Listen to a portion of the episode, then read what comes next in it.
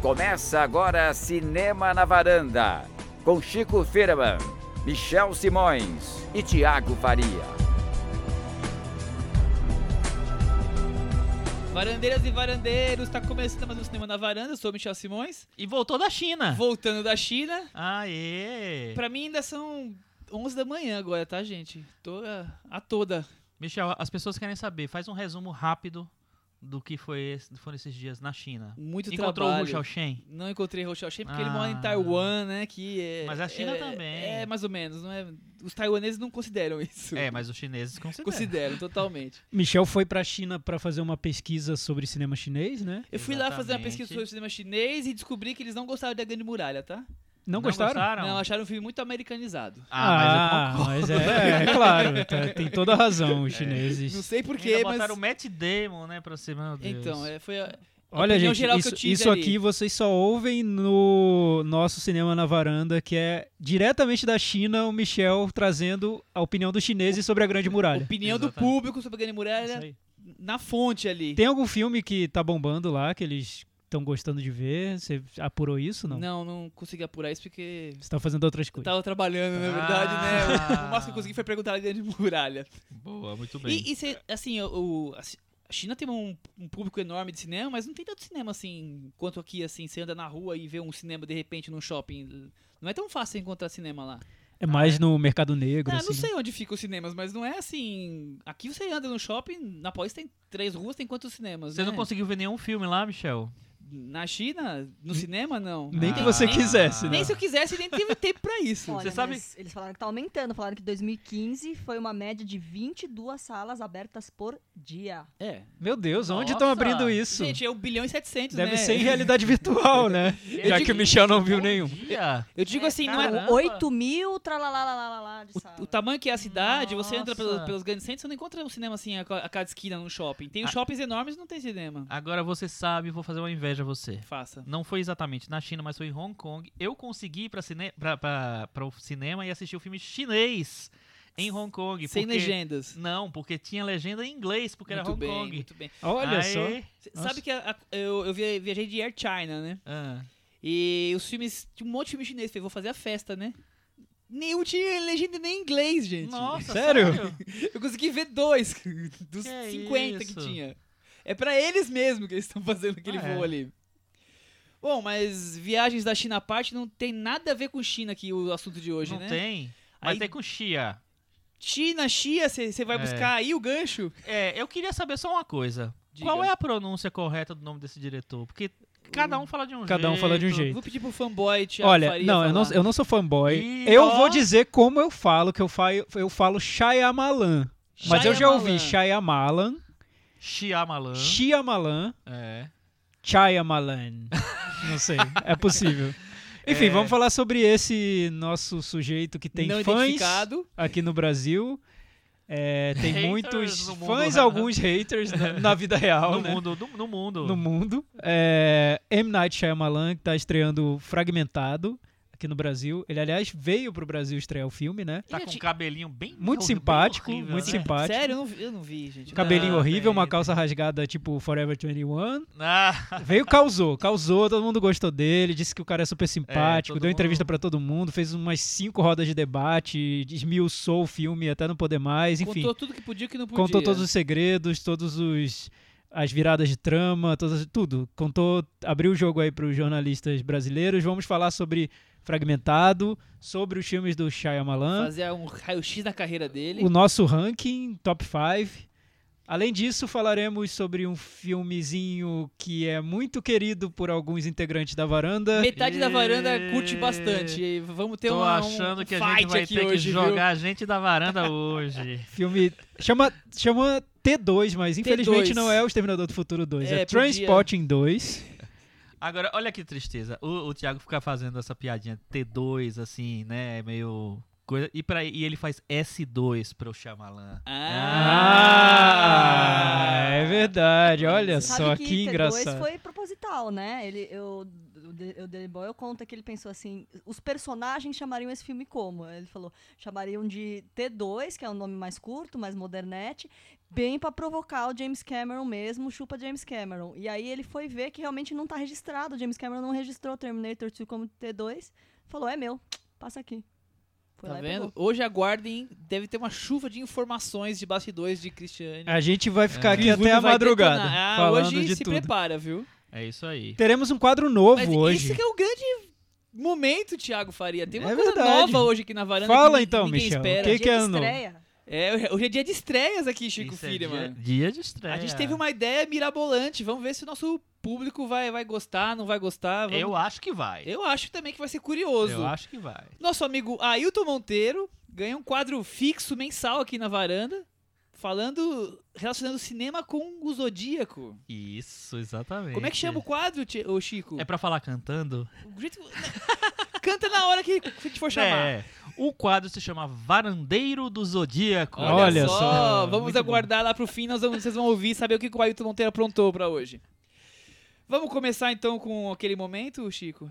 Vamos, é a hora do cantinho do ouvinte. Com o Thiago Faria.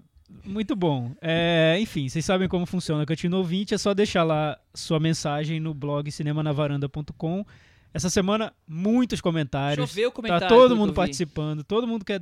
Aliás, eu até pensei, como o tema é a Bela e a Fera, acho que ninguém vai querer comentar sobre esse filme, né? Falar o quê sobre a Bela e a Fera? Tô falando pra você. Muita gente quis comentar. O primeiro comentário é do Carlos Lira, que aliás foi super interessante o que ele fez, super curioso, foi quase um experimento científico. Ele comentou antes de ouvir o podcast, fez o comentário lá antes de ouvir. Depois ele foi lá e ouviu e viu que o comentário dele bateu com o do Chico. Olha que legal. As pessoas estão fazendo esse tipo de, de teste ali no, no nosso. Joga Cantinho do escolher. Mas deixa eu exato. dizer um negócio pra você e para o Carlos Lira. Esse Carlos está muito maroto. Porque ele, só pra ser o primeiro e ser lido, ele postou antes de, ver- de coisa. Aí não vale, né? Espertinho, viu? Tem que ver, ouvir pra poder comentar, né, gente? Nem que seja um pouquinho, como a Paula Ferraz faz, sei A lá. Débora. A Débora, só um pouquinho, vem um pouquinho e tal. Mas tudo bem, Carlos Lira, a gente gosta que você comenta. E deixa aqueles comentários pequenininhos, né? É, bem, bem assim, gerais, né? Bem genérico. Não, ele é muito específico no- sobre os Mas filmes. eu Ele gosto falou. que ele põe em palavras o texto dele, quer dizer, a nossa crítica tá lá no, pelas Sim. palavras dele ali toda semana. É Bem muito legal. legal. mesmo. Ele falou que ficou decepcionado com a Bela e a Fera. Aí no comentário dele, que vocês vão só acessar lá o cinemanavaranda.com, vocês vão ler na íntegra e tudo, ele fala que ele concorda com o Chico porque ele achou que é, os personagens não foram tão bem executados, o filme tem um- uma paleta de cores muito escura. Aliás, se ele falou isso realmente antes de ter ouvido, ele foi na mosca, né? Porque o Chico falou exatamente isso sobre a paleta de cores do, da Bela e a Fera. É, na narrativa, é, entrada de alguns elementos para dar complexidade, nada acrescentaram no filme. Um aspecto até piorou, que foi justificar o egoísmo de um determinado personagem, como se as pessoas tivessem que ter um elemento no passado para dar forma. Enfim, deu uma análise aí no, uma analisada aí no filme. Disse que o elenco não deu liga ou faltou melhor direção, tirando o Gaston e o Lefaux, o resto ficou devendo e não me convenceram. Enfim, essa é a análise do Carlos Lira sobre A Bela e a Fera. Primeiro comentário da semana, por isso que eu li aqui, dei um destaque para ele bom. Mas a gente teve vários outros comentários bem legais que apareceram aqui na, na nossa página, no nosso blog cinemanavaranda.com, por exemplo, o Rafael Argemon, que já participou aqui do, do podcast, ele falou sobre os documentários brasileiros. A gente comentou na, no episódio passado, falamos sobre os nossos documentários brasileiros preferidos. Ele falou que sentiu falta na lista o rap do Pequeno Príncipe contra as Almas Cebosas, do Paulo Caldas e do Marcelo Luna, e o Maldito, o Estranho Mundo de José Mujica Marins, do André Bacinski, do Ivan Finotti. É, O que, que vocês acham? Vocês viram? Eu Vocês não- eu não vi nenhum dos dois. Eu vi o os dois. eu vi, eu, eu acho bem, bem interessante, bem legal, assim, engraçado. Eu acho que ele, não ele chegou a ser lançado no em circuito, Thiago. Eu vi num não festival. lembro, eu vi num festival, um festival lá em Brasília. É eu gosto do legal, filme, acho é. simpático. Eu não incluiria na, na minha lista, não, Também mas é bom. é. É, a gente pediu no episódio anterior pro nosso leitor, ouvinte, etc., número um, Henrique Miura, falar um pouco sobre Silence, né? O filme, ele adora Scorsese, de Scorsese ele é, o, mundo, ele né? é o Scorsese lover, né? É o fã, fanboy total. Seguinte, ele falou, eu vou ler só um pedaço do comentário, ele deixou o comentário sobre Silence. assim, da trinca de religião do Scorsese, é o filme favorito dele, o Silence. Pra ele fica à frente de A Última Tentação de Cristo, que por sua vez fica à frente de Kundum. Essa a escala pra ele. Mas ele acha que o Scorsa, que ele chama de Corta, porque Scorsa, Ele é íntimo, né? é íntimo. Pesa a mão um pouco quando aborda o tema. Acho o começo e o meio do, fi do, fim, do filme impecáveis, mas o terceiro ato, o ato- terceiro ato começa a pesar um pouco. Mas é um filme que vejo de novo, de novo e de novo, porque Scorsese é maravilhoso. Até rimou, eh, no final fez um poeminha. Mas o Miura Scorsese. sempre é um poeta, né? Eu lembro que uma vez o Miura, é, há muitos e muitos anos, numa galáxia muito distante, é, ele ficou um pouco horrorizado quando eu dei três estrelas para os bons companheiros. Eu lembro que ele ficou. Esse é o cara que deu três estrelas para os bons companheiros e tal. Enfim, Esse é Henrique Miura. é. É porque não tinha 3,5 aí na, na época, não dava 3,5. Eu daria 3,5. Tá. É, eu tô ainda processando essa informação. Três estrelas pros meus companheiros, Eu também- Chico? O que, que é isso? Eu também tô muito Daqui a pouco, quando a gente falar cara. sobre transporte, eu, gu- guarde essa informação. Guarde essa informação ao 20 do podcast. Vamos trazer daqui a pouco. Não, não me desceu muito bem essas três estrelas também, bons companheiros. Três. Beleza. Tá ótimo. É, a Débora, que tá sempre ouvindo a gente também, ela falou o seguinte, que ela foi ver Martírio. Graças a vocês eu vi Martírio, uma sessão especial aqui no Rio, e concordo, é um filme imperdível. É, a Débora e outros ouvintes aqui comentaram que eles sentem vontade de entrar na nossas- nas nossas conversas e dialogar com a gente.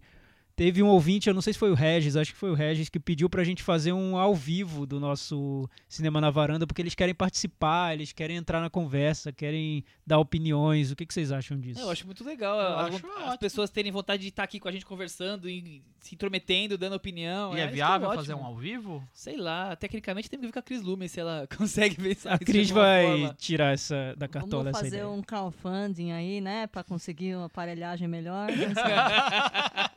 Essa- Vamos, vamos, vamos atrás dessa aparelha- aparelhagem aí. É, o Roger Ferraz deixou um comentário muito legal, dos mais legais da semana. Ele, Olá, Varandeiros, descobri o podcast em dezembro e já passei por quase todos os episódios do feed. ou Fez seja, maratona.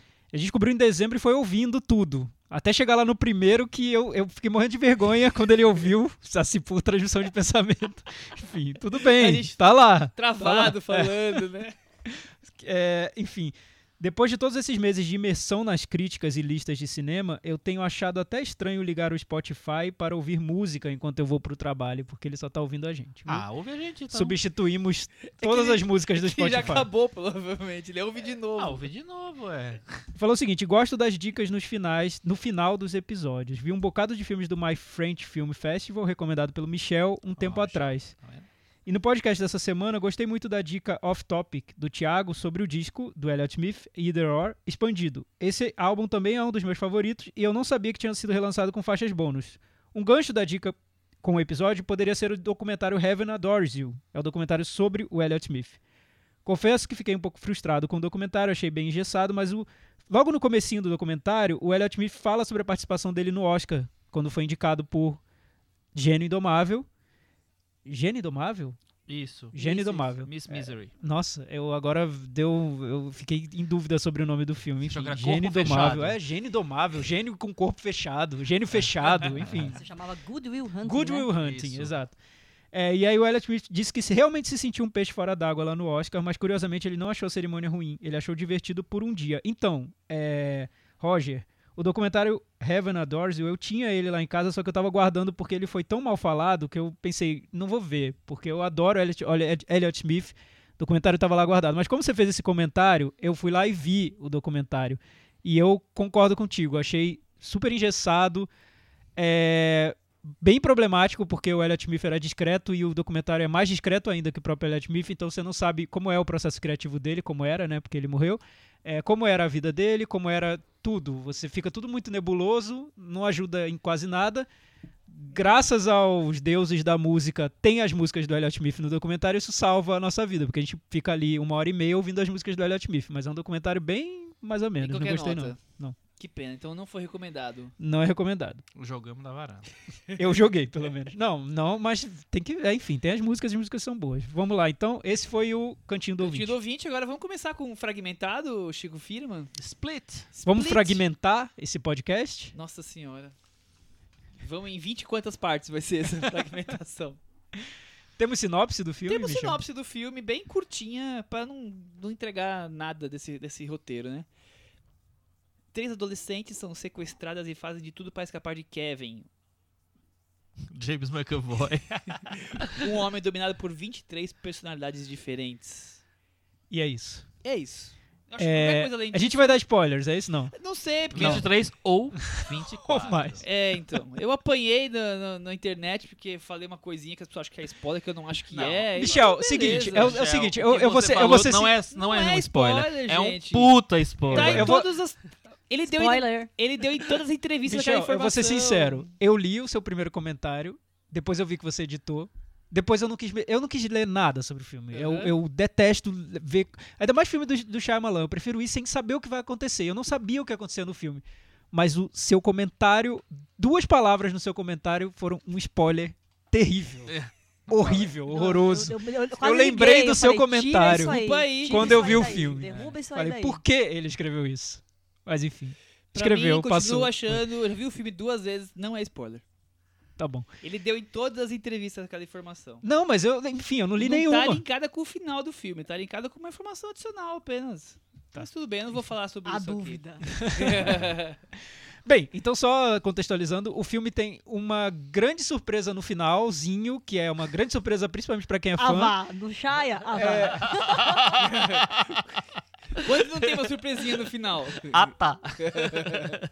e também tem uma outra surpresa que não é no final, mas que é muito importante pro desenvolvimento do filme. Também não vale a gente tocar nessa su- subsurpresa do Nossa, filme, mas tá? agora eu não sei mais qual é a do Sim. meio. Então é, vamos meu falar Deus sobre céu, fragmentado. vamos Vamos fragmentar essa conversa sem dar informação nenhuma, é isso. Primeira pergunta, Michel. Você é um fanboy não, não do... sou fanboy de Shyamalan. Eu fiz um esforço pra, re- pra ver os filmes esse ano que a gente ia ter essa conversa, porque eu nem tinha visto a maioria dos filmes dele. Não gosto. Mas como é que você não gostava, você não tinha visto? Porque eu já tinha visto uns dois ou três e já, já tinha visto que eu não gostava. Já e continuei, tinha acho que a dado mesma seu- opinião. Já viu? tinha dado o seu aval Já tinha visto que não era pra a minha partir praia. dessa pequena amostragem. Exatamente. Chico o mim entrevista, o único cinéfilo que não gosta de Shyamalan no Brasil. No O Brasil. cinéfilo, não acho que Agora, tem mais gente. Tiago viu? Faria, qual é a sua relação com o Shyamalan? Então, é uma relação que não é nem de fanboy nem de hater. Eu gosto muito de alguns filmes dele e não gosto nada de alguns outros. Então, oscila muito. Mas eu reconheço que ele é um diretor que leva os projetos dele muito apaixonadamente, assim, dá pra ver que ele tem fé nos filmes dele, assim, nos- na história, nas histórias que ele tá contando. Ele se assume como um contador de histórias e é isso. Ele adora narrar tramas e ir desdobrando as tramas pra você embarcar nelas até chegar no final ele revelar o que era. Enfim, ele gosta desses jogos de narrativa. Vorazes. É, muitas vezes vorazes. Mas é curioso que o primeiro filme que eu vi dele foi O Sexto Sentido. Acho que a maioria né, das pessoas começou vendo o Sexto Sim, Sentido, eu, não- eu, né? eu tava morrendo de Acho medo que de. a maioria da nossa idade. Eu tava né? morrendo de medo de spoilers. A gente viu no cinema, Exato, é, a é. maioria da, da Da nossa, nossa geração. idade, É. as outras pessoas é, não. Mas o, eu tava morrendo de medo de spoilers, porque ele pediu para revistas, as- a distribuidora pediu para revistas brasileiras não comentarem o final do filme de jeito nenhum. Eu lembro que a, a Isto É, na época, colocou até uma tarja preta na matéria, assim, não leia se você não quiser saber mais sobre o filme. Eu não li nada. Eu fui no cinema, não li absolutamente nada. Fui na primeira sessão, sexta-feira, ver o Sexto Sentido. Começou o filme, primeira, primeira parte do filme. Eu não vou entrar em spoiler porque vai que algum infeliz ainda não viu. Enfim. É, acontece algo com o personagem do Bruce Willis. Quando aconteceu algo, eu já vi e matei a charada do filme sem saber que era a charada do filme. Então eu vi o filme inteiro já partindo do pressuposto de que, de que aquilo tinha acontecido. Quando chegou no final, ele revela o mistério, eu falei, gente, pra mim eu já tinha matado no início do filme. Era isso? Era isso. Aí, bem, eu não- então eu não entrei tanto assim no- na charada que ele queria construir no sexto sentido. Mas eu, assim, achei o filme ok, simpático, interessante o que ele fez, mas não me fisgou tanto assim. Ele só foi me pegar mesmo com o corpo fechado. E a partir do corpo fechado Mas é, que. logo a seguir o fechado. É. Foi, foi, mas não foi tão logo a seguir. Mas Acho que foi, passou. foi. É, foi o próximo foi filme, mas. 99 e 2000. Isso, mas passou um, Um um, ano. um ano, um ano ali, né, pra processar. é. O Corpo Fechado, ele foi o filme que eu achei bom mesmo, assim, consistente. Que eu falei, ah, não é só uma surpresinha, tem a surpresa, mas ela tá bem ali estruturada na trama, faz sentido e é legal que ele, como ele trabalha com gênero de filme de super-herói. Enfim, gostei muito de Corpo Fechado e aí ele me ganhou. Mas mesmo assim foi uma relação Mesmo assim, ele perdeu, tumultuada. per- ele perdeu alguns jogos, pelo Ah, sim, totalmente. Nossa. visto. É, teve eu- 7x1 que ele é, deve ter teve- perdido, e teve uns que ele ganhou. é. Foi uma relação tensa, assim, não foi jogo ganho. Não é, porque fanboy você já ganha o jogo, né? Nem viu o Todo filme, filme adorou, é bom, é. mas pra mim É, não. Você não- já vai pro cinema com cinco estrelas na É, cabeça, né? não. E a não, sua pra mim relação, Chico, com, com- Minha relação também com- comecei vendo com o sexto sentido. Eu não lembro se eu previ, entendi o que estava acontecendo no meio ou se teve a surpresa. Eu acho que teve a surpresinha no final, viu? Eu acho que eu não fui tão inteligente. Não, e esse filme é surpresa no final, ele faz um flashback, assim, pra mostrar É, você foi enganado, veja é, as provas veja do aqui, crime. Ah, é tá, verdade, tá, tá. assim. didático. É, mas eu gosto bastante desse filme. Não é, eu não acho um, um- é, um- não é um dos meus filmes fa- favoritos, vamos dizer assim, mas eu acho um filme bem legal. E eu acho legal quando o cineasta brinca com a estrutura da, do cinema. E eu acho que ele faz isso. O Corpo Fechado também gostei, até porque tinha essa ligação do, com, com o, cinema de super-herói, com ele, ele trazer. Eu, eu acho que a, a- a meu primeiro. é, mi- minha primeira assim coisa mais apaixonada em relação ao Shyamalan, que também é um, é um diretor que às vezes eu gosto muito, às vezes eu não gosto nada, é, foi com o Corpo Fechado e porque assim ele trazia essa história, do, ele dava textura para essa história de super-herói. Ele trazia su- o super-herói para uma coisa mais pé no chão. Então, eu que sempre li quadrinhos, que sempre adorei es- esse universo, eu me senti representado, nossa, um diretor que leva a fantasia a sério. Aí eu gostei dele. Não gostei talvez tanto quanto o, o Thiago, mas eu gostei bastante desse filme. E aí quando ele, ele faz, faz a Vila depois, se não me engano, né? Acho que é isso. A Vila, eu me senti muito enganado. Me senti muito enganado com o final de da Vila. Eu tava adorando o filme, eu tava gostando de tudo, mas eu achei aquilo, aquele truque tão barato no final, sabe? Achei todo um artifício tão grande que, eh, pra mim, sei lá, foi uma grande decepção. Só que aí, eu revi a Vila depois na TV, sei lá, e aí eu vi como ele constrói a Vila, que é, na, na verdade, como ele constrói o, Todos o- os filmes o- dele todos os filmes, E estrutura. principalmente o, o Sexto Sentido. E aí eu fiquei realmente en- enxergado porque é muito bem construído. É, e aí eu comecei, passei a gostar da Vila. Muito bem, Apesar muito de não bem. gostar do final também ainda. É, mas, mas é, é interessante. A Vila, eu gostei. Eu gostei da primeira vez que eu vi o filme. é, mas na segunda vez eu adorei o filme. Porque quando você se liberta dessa história de ai, que droga, fui enganado, ou nossa, fui enganado É. desse jeito. é, e passa a assistir, simplesmente assistir ao filme, o que É. e ganha um, ele ganha um novo sentido, né? E a Vila, eu acho que ele consegue ali construir um filme inteiro sobre essa questão do que você não consegue ver, o que não está visível, o Uhum. que existe no seu mundo, mas não está ao seu alcance, como o seu campo de visão vai abrindo aos poucos, você vai vendo o, o ambiente que você é, existe no mundo, enfim, é, é bem forte e de um jeito que eu acho bem eficiente, assim, É. direto também. E No- enquanto filme de susto, de terror, eu acho que ele tem uma cena pra mim que é fenomenal, que é a cena lá do, no alpendre da casa lá, em que Ah, uma das muito boa, criaturas muito tá boa. chegando perto da menina cega. Cara, aquela cena eu fiquei muito tenso no cinema. Foi, talvez eu acho que tenha sido a cena que eu fiquei mais tenso nos últimos 20 anos. o, que- o que eu, o que eu noto, assim, até a Vila, porque até a Vila o, o Shyamalan era um diretor que era muito popular e querido pela crítica, né? Sim. Depois de A Vila que a crítica começou, principalmente a crítica americana, começou a abandoná-lo Aham. e o público aos poucos também. O que eu noto, Christopher revendo- Cale, E o revendo e o o filme- só volta agora volta agora, né? voltou um pouco a visita e agora mas fragmentado de vez, né? com É. bilheteria mesmo. É, é. na- no- foi um, um sucessinho de bilheteria, não foi um grande sucesso, foi- mas foi um sucessinho de bilheteria dos Estados Unidos. É, e de crítica, mais aqui, né?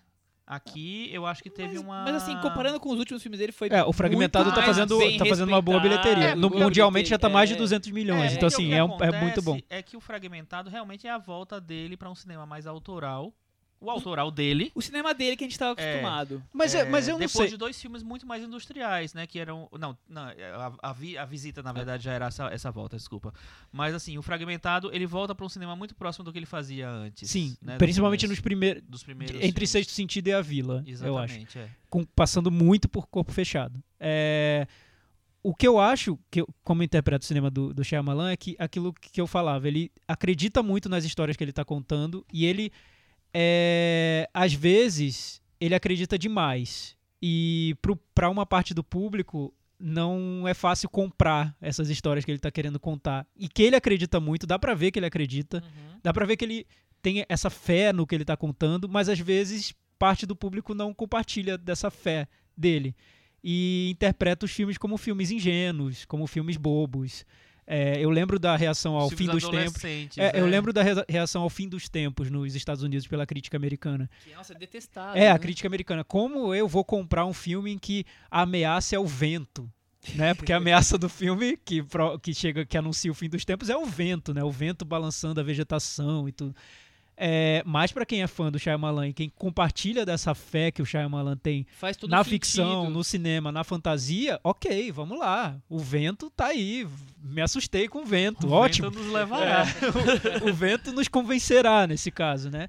É. É, e o fã acaba comprando tudo. Menos no momento, nos momentos mais extremados, às vezes, assim, que é o caso do, do último mestre do ar, que acaba virando uma fantasia juvenil muito exagerada. É, é, não, eu acho que além disso, que é um filme realmente industrial, né? Era uma coisa que é, era uma franquia, enfim, um negócio Foge, que já foge do, do- desse mundo do sobrenatural dele. É, porque Não foge. Não, é, Eu acho que não foge. sobrenatural, Não, eu acho que exagera É. e leva para um Tá, território mais infanto-juvenil. nem tanto. O que foge mais é o Depois da Terra, né? Então, Esse foge mais é a pois ficção é. científica. Mas ainda é possível encontrar conexões se você quiser. Ah, sim. É, é, mas Tem- de qualquer tem muita coisa são, natureza. são os dois filmes mais. Mas, assim, são dois é, filmes menos que autorais dele. Eu, eu vejo no, no Shyamalan um cara que usa o sobrenatural pra a- atingir outros temas. Então ele trata a fé, o amor, ele trata a natureza, sempre a- em via do sobrenatural. E esses dois filmes eu não consigo ver isso.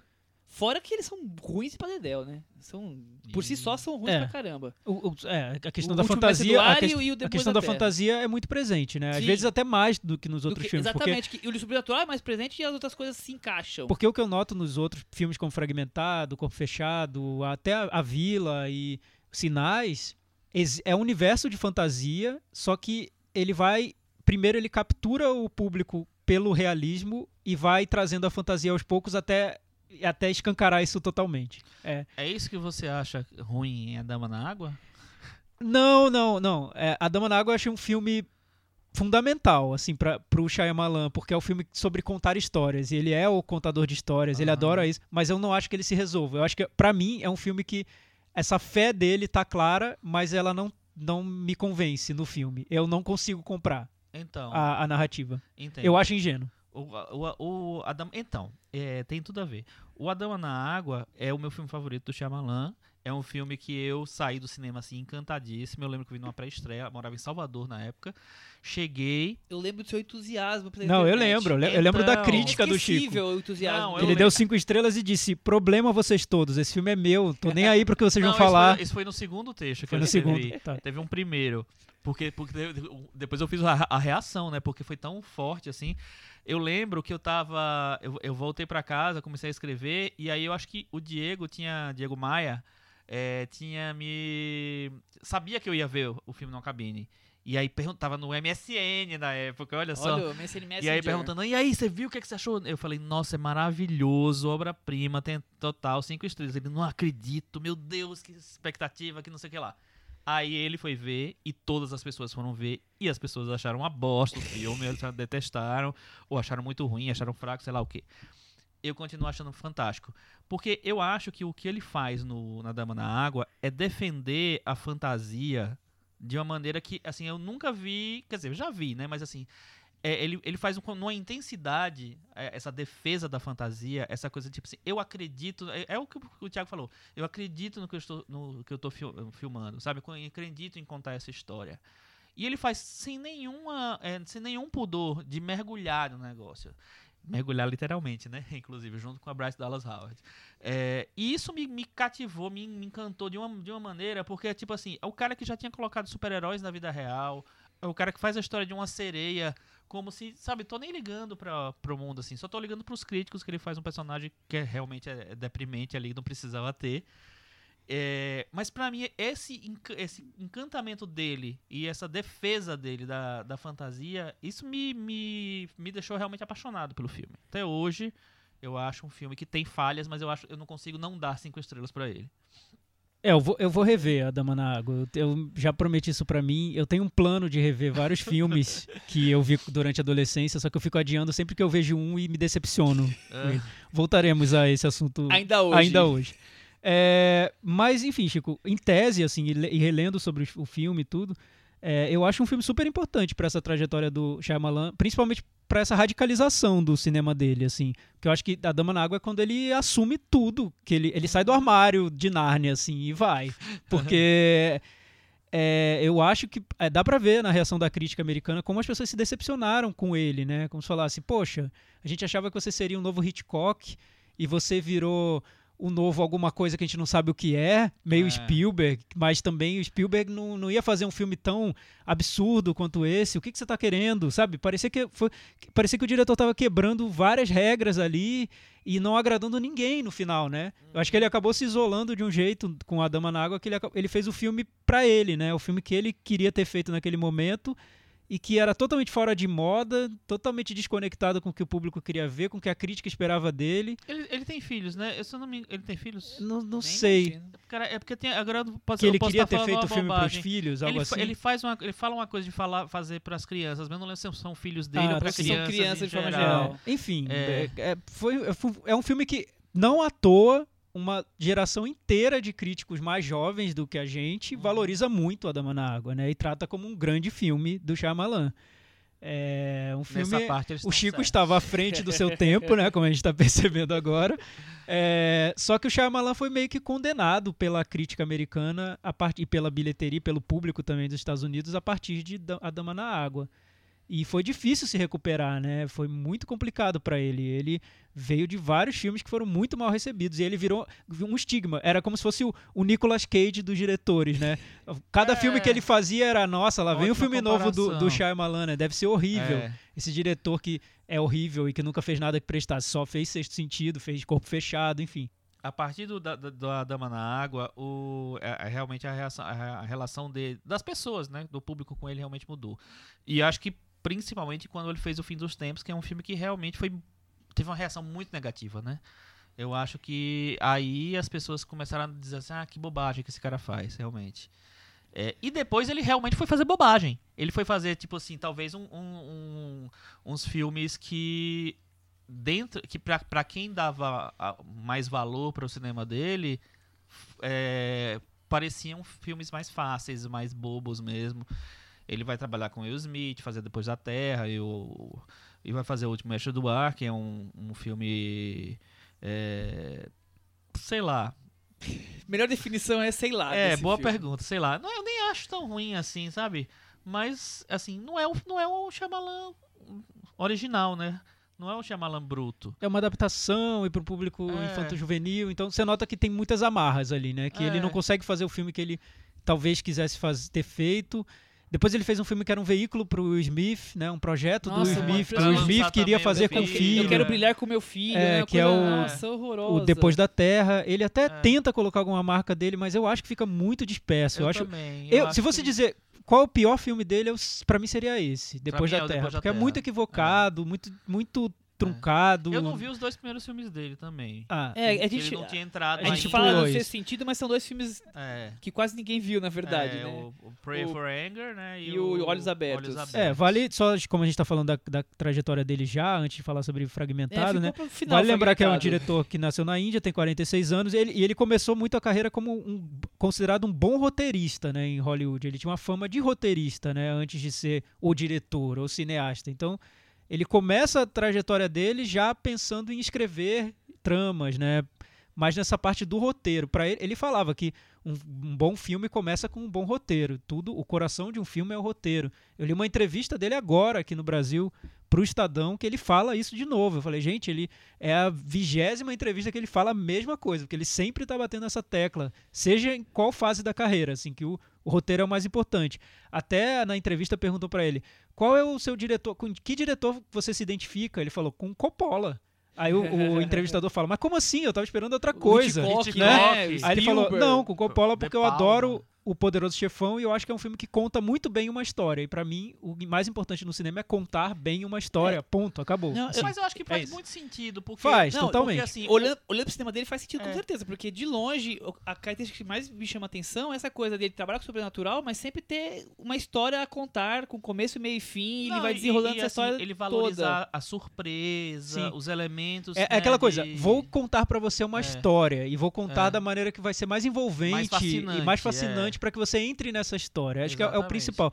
E isso, esse fato de contar histórias e contar bem histórias, é um pouco desvalorizado na hora que o filme é avaliado pela crítica, eu na, na acho, média, né? sim. É, na verdade, se busca muito mais qual é o tema que ele tá tratando, né? Quais são os assuntos, como, enfim, do que se ele conta bem ou não uma história. Aspectos técnicos, É, do que uma história exato. especificamente. É, Agora, agora você, você falou de um ponto que já percebi que vocês gostam disso, que eu que é algumas coisas que me cansa no cinema dele. Essa, essa ideia de todo filme dele tem que ter uma, uma historinha no final que muda, essa mudança do roteiro. um plot twist, uma É, surpresa. Plot twist. Uhum. Virou pra mim um blefe. Pra mim ele é um cara que joga truco o tempo inteiro com você. Você já sabe que você vai assistir o filme dele inteiro, que no final ele vai te contar uma coisa que você não esperava, o filme todo, tava lá, escondida, e só ele sabia, ah, bobão. Bobão é você que tá assistindo o filme É, dele. é, é, porque é sim.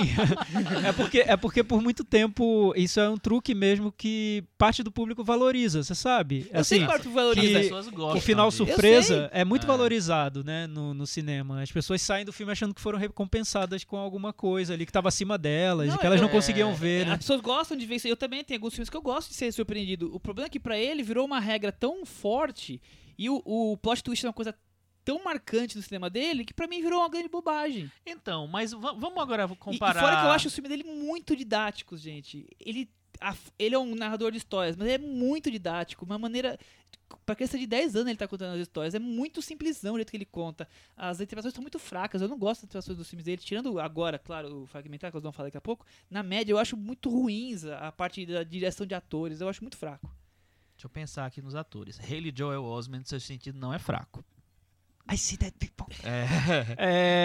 Mas, mas enfim, Estamos falando de o- 12 filmes. Você vai pegar e escolher um único caso. é, então, mas esse, mas Fim dos tempos com o Mark Wahlberg, o próprio Dama Mark na Wahlberg, Água. nossa. A Oh, Dama na Água são, fra- são fracas as atuações. a não Vila acho, são fracas as gente. atuações. O eu Paul acho Giamatti muito tá incrível na. Dama na a vila eu Água. não acho tão fracas. O, o, o, a- O garotinho que faz rap na visita eu também não acho ruim. Bom, Enfim, Fiquem vamos. tranquilos, é só a minha opinião, Não. gente. Vocês não precisam também e a, a- debater ponto por ponto. A, a velhinha também do da visita é boa.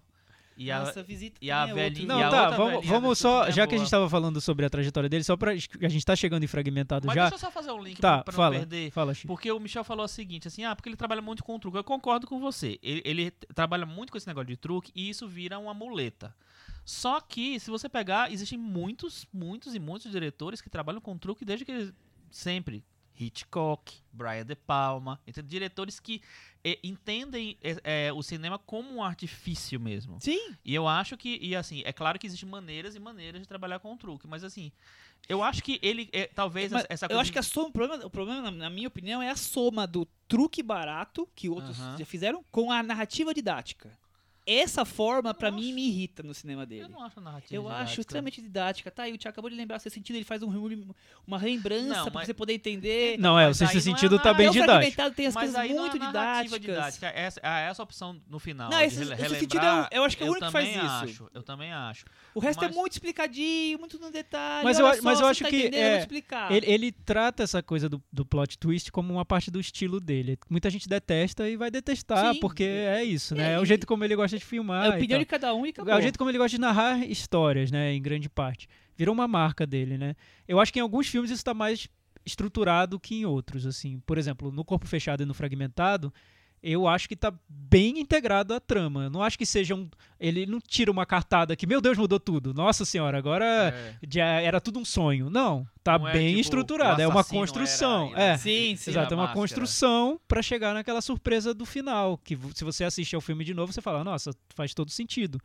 E no finalzinho tem uma surpresa que não acho que nem faça tão parte do filme em si. É Eu uma, também, é uma piscada é de um- olho pro fã dele, enfim. Não, mais. não acho que seja que, que vá ah, é comprometer. É, e uma, todo e filme. também uma possibilidade, uma, uma coisa que tá cada vez mais em voga no cinema de hoje, hoje em dia, que é lançar as pos- possibilidades para outros filmes, né?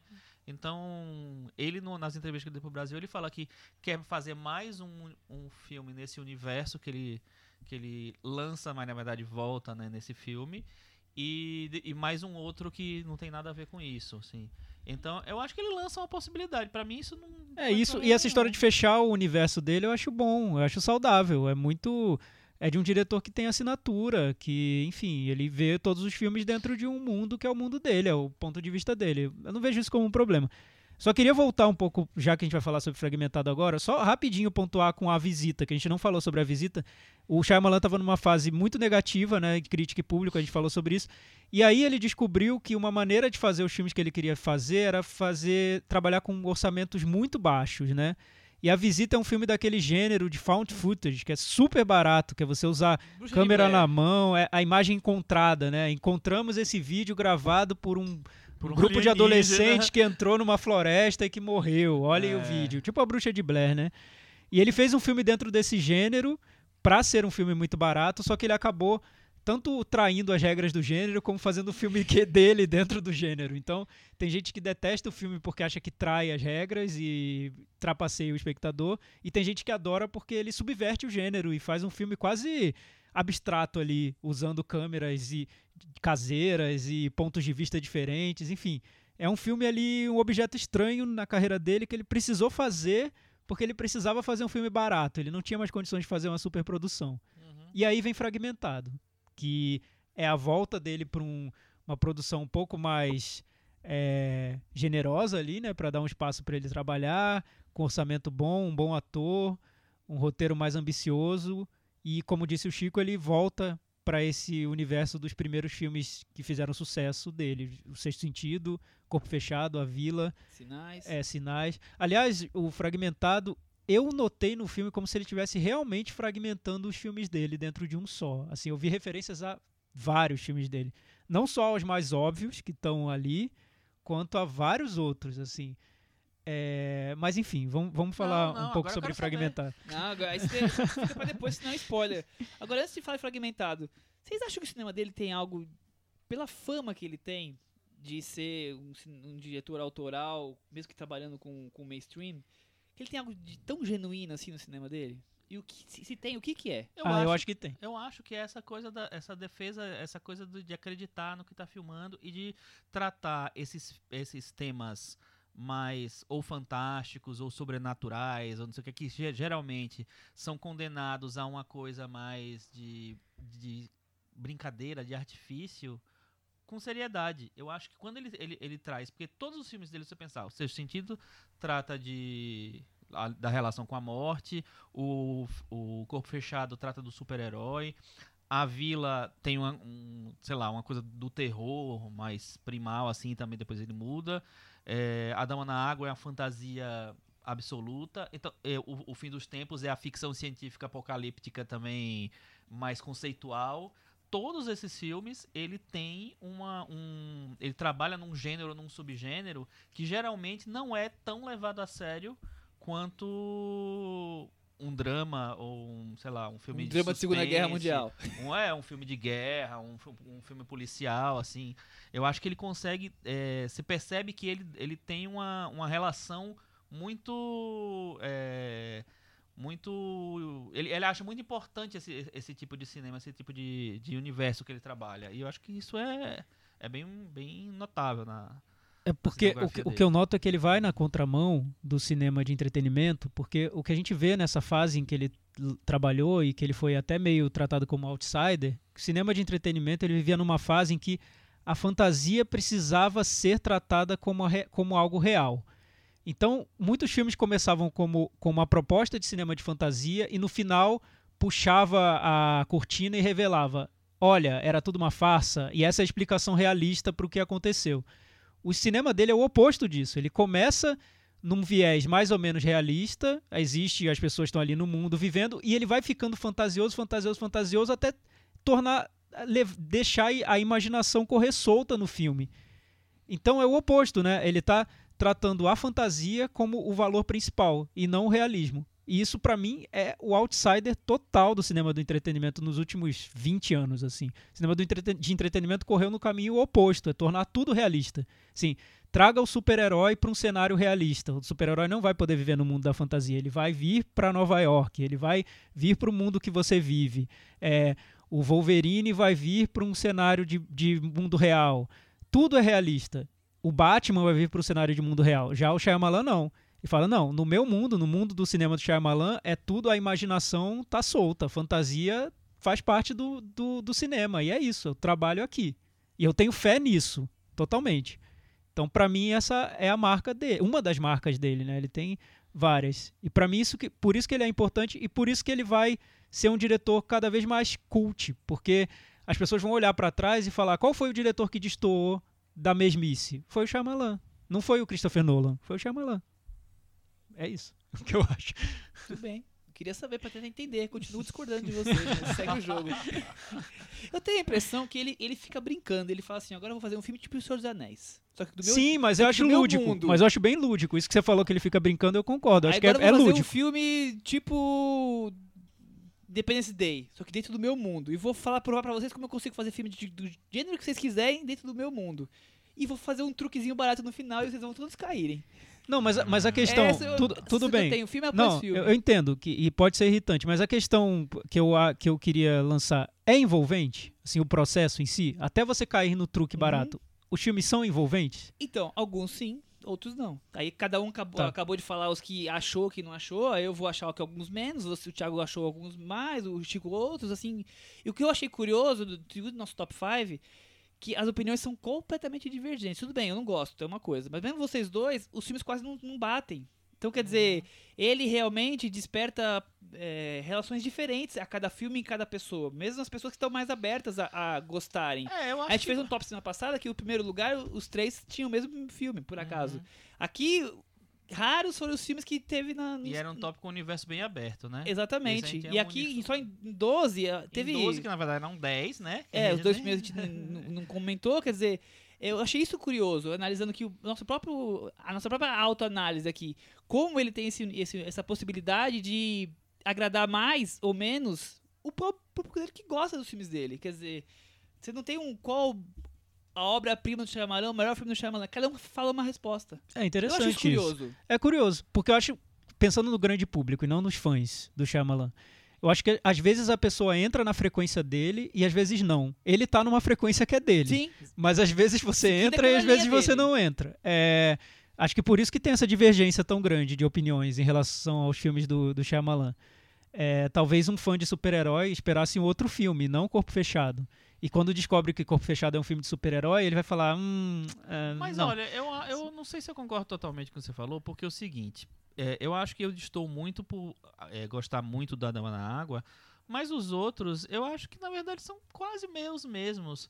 Porque, até porque são, é um universo pequeno, assim, e assim, é, do segundo, meu, meu segundo favorito para o quinto, vamos dizer assim, que a gente né, votou em, em cinco, eu não tenho tanta diferença no gostar deles, assim, eu gosto mais ou menos de todos na mesma medida, sabe?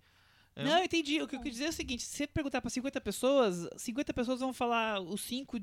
É, vai ter uma divergência grande. Entendeu? É, não pega sei um se cara vai ter tipo uma. É. Scorsese, vai ter um Taxi Driver lá, um, filme ou outro que vai estar repetindo várias vezes. O Shyamalan eu não consigo ver isso. Eu acho que o repetição. próximo que chega de unanimidade do Shyamalan seria Sexto Sentido, a, é, a Vila e Corpo Fechado. Cê- e mesmo assim, a Vila eu acho que teria ainda Tem- uma tem gente que diferença. detesta É, Não, eu- Eu, acho bastante. que o fechado tem muita gente que não gosta. Tem muita gente que não gosta. Então seria É. o Sexto Sentido. Eu o único que uniria seria todas as tribos, A vila. A Vila? É, porque o, o, o sexto sentido, eu acho que um pessoal O- que, que não os- gosta tanto de os- uma, de uma escolha mais Os mainstream... fãs, fãs não gostam desse sentido. Não, não é que Coloca- não gostam, colocam ele lá, assim, tipo, o décimo ele... lugar, o nono lugar, os Mas fãs, o que é? fãs. Que ele é, o, é, um, é um filme mais industrial no sentido de... É o mais industrial de- dentro do universo dele. É o filme mais é, funcional pra bilheteria. pra- ele, tanto é É que ele porque foi um muito- mega muitos sucesso acreditam que não era um filme em que ele ainda não tinha toda essa liberdade pra fazer o cinema E que ele não queria de- ter não deveria ter mesmo. E eu acho que ele já faz bastante coisa ali no, no sexto Sim, sentido. eu acho. Eu acho que É. tem muita coisa lá. Mas falando sobre Fragmentado, a gente acabou não mergulhando muito no, no filme, né? Nem começamos ainda. Pra É. mim, nós já falamos a conversa do Shyamalan inteira. Pois é, É. então depois de falar sobre Fragmentado, a gente faz o ranking Isso. do Shyamalan, que a gente já falou sobre tudo. É, o Fragmentado, o que vale lembrar, que ele partiu da ideia, de uma ideia de fazer um filme sobre transtorno de, de personalidade, né? Toque, né? Não, não toque não, é... não é toque, é transtorno de, distúrbio de personalidade. Distúrbio, isso. O, o, o Shyamalan, eu não sei se ele era casado com uma, uma psicóloga ou ainda é, enfim, ele disse que tinha uma relação com uma psicóloga e ele passou a frequentar as aulas dela, que ela, que ela frequentava, e ficou fascinado por esse tema do distúrbio de, de personalidade e quis fazer um filme sobre isso. Imagina, se alguém fala isso numa, numa coletiva de imprensa e depois você vai ver o filme e você pensa que é um. Ele vai fazer um drama psicológico sobre um sujeito que sofre muito com esse distúrbio Bipolar. e que vai viver um inferno na vida dele. Aí ele fez Fragmentado, né? Então, Thiago, mas que vai assim... muito além de um filme sobre distúrbio de, Mas de assim, personalidade. se você se, se é uma pessoa que leva a sério o cinema do Shyamalan, como a- eu e você, não o Michel, assim, você não acha que, que ele realmente ele fez um filme sobre distúrbio psicológico? Fez. Fez, no, na- Fez um pouco com além. os conceitos que Sim, ele tem, a- no- no- no- encaixando no universo que ele aborda, mas eu acho que ele fez um filme sério. É eu porque acho eu que ele acho fez que um ele filme vê. sério. O que eu noto, e eu acho que por isso que muita gente é fã dele e gosta e defende, é que ele vê o cinema, assim, que ele, ele pensa. Eu vou fazer um filme sobre distúrbio de personalidade, mas eu tô fazendo um filme, um filme de ficção. É cinema. E cinema você pode colocar aqui tudo o que você quiser pensar e discutir e imaginar sobre esse tema. E aí entra fantasia, entra loucura, entra imaginação. Entra tudo que você quiser, porque é cinema, não tem regra. Você Uhum. não precisa fazer um filme que mandaram você fazer. Você não precisa fazer um docudrama. Você precisa fazer um documentário. Você vai fazer o filme que você quiser. Ele vê o cinema como algo em que tudo é, em que tudo é possível. Principalmente o invisível, que a gente não vê na vida real, né?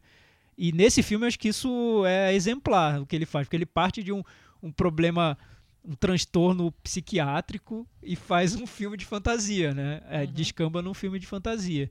É, vocês acham que foi bem desenvolvido?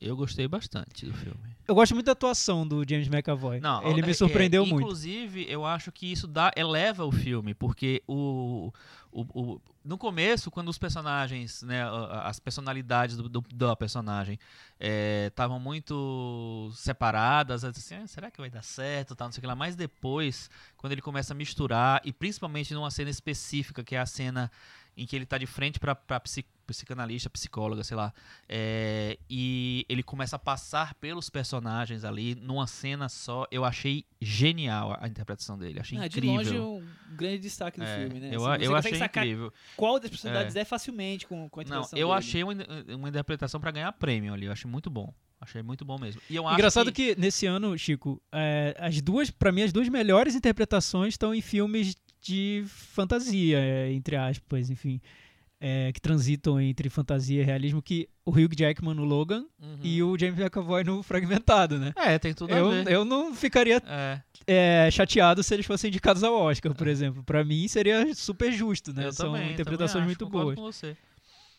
E, mas eu acho que o James McAvoy tá, ainda tá É, um, eu acho um que tá um nível passo. acima, porque é, o que ele faz ali é difícil. Principalmente nessas cenas em que ele tem que lidar com vários personagens dentro de uma pessoa só. É, são- é muito difícil ele, o que ele faz. E eu, eu acho muito legal quando um ator compra uma, uma a proposta de um personagem tão complexo da maneira como ele, co- como ele comprou. Então vai, ele Mas não dá pra fazer vamos falar a né, verdade, spoiler. Chico. O- Um diretor chega pra você e oferece É. aquele papel pra um ator. Aquilo ali é um baita desafio. Não tinha ator que não ia aceitar aquele papel. Não, não, eu não fa- não falo de aceitar. Mas assim, mas imagina aceitar, aceitei a- o, o papel. interesse de você ter em fazer um negócio daquele. Mas assim, É, é, Michel, mas, mas, enfim, eu, eu concordo. Eu acho que para um ator. é, e, aliás, eu acho que o próprio o personagem ele reflete muito da condição do ator, né? Que interpreta vários personagens, né? O ator interpreta vários personagens durante a vida. Aquele personagem meio que resume a condição do ator, de ter várias vidas, né? Ter várias identidades, enfim. Mas eu não sei se um ator se sentiria tão confortável num filme do Shyamalan. Talvez se o Scorsese virasse e falasse, olha, vou fazer um filme sobre distúrbio de personalidade. Opa, tô lá, me coloca nesse filme, pelo amor de Deus, tá aqui, minha gente, marca aqui. o- Mas Shyamalan, você... o ator tem que ter um pouco de coragem também, porque pode acontecer qualquer coisa, né? É A verdade. gente sabe, não é seguro, assim, não é um Sim, até porque o cara terreno sabe seguro. que vem um filme de terror por ali, né? Quer dizer, Exatamente. É, e é diferente, assim, acho que pode falar isso porque na verdade tem no trailer. É, e não é todo ator que topa fazer uma mulher ou fazer um- uma criança, entendeu? E, e, e dá, dá, um- dá elementos sólidos pra pra você trabalhar e não simplesmente é uma brincadeira. Ele não interpreta ali, tô, tô, tô brincando de fazer um, um menino de, de 10 anos ou de fazer uma mulher. Ele tá sério ali. Então, é, eu acho que alguns outros atores podiam fazer uma coisa mais, sabe, mais jogada, mais, ah, tudo bem, são várias personalidades pra fazer qualquer coisa. Ele não, ele dá seriedade pra cada personagem que ele interpreta ali. Não, é um, é baita interpretação. É. Eu achei, eu achei a grande interpretação dele se brincar, viu? Mas É, enfim, voltando pro filme. Voltando pro filme. É, então, ele sai de. Eu queria só fazer uma comparação minha aqui rapidinho com a visita, que a visita eu acho que é um filme mais abstrato, assim. Formalmente eu acho que é mais ousado. Tanto que ele divide muito o público e crítica, porque é muito ame ou deixe mesmo. Ele não parecia que estava seguindo. muito. É, eu sei, Chico, É. você não gostou. Ele vai muito numa trajetória que parece que o cinema dele vai virar outra coisa. Você fala, depois da visita, nunca mais teremos o Shyamalan de volta. E tivemos exatamente o De Shyamalan de volta. volta. É, verdade. Mui- eu acho que Fragmentado é um filme mais controlado, é um filme dele tá fazendo um cinema aparentemente mais até mais clássico, né? Ele parte da, da premissa de um filme de sequestro, né? Uhum. Aquele filme até parece que vai ser um filme de tortura, que vão torturar aquelas personagens e aí vai revelando outra- outras coisas ali dentro, né? Um filme num ambiente muito confinado, mas que vai abrindo possibilidades. Isso, isso eu acho incrível nele.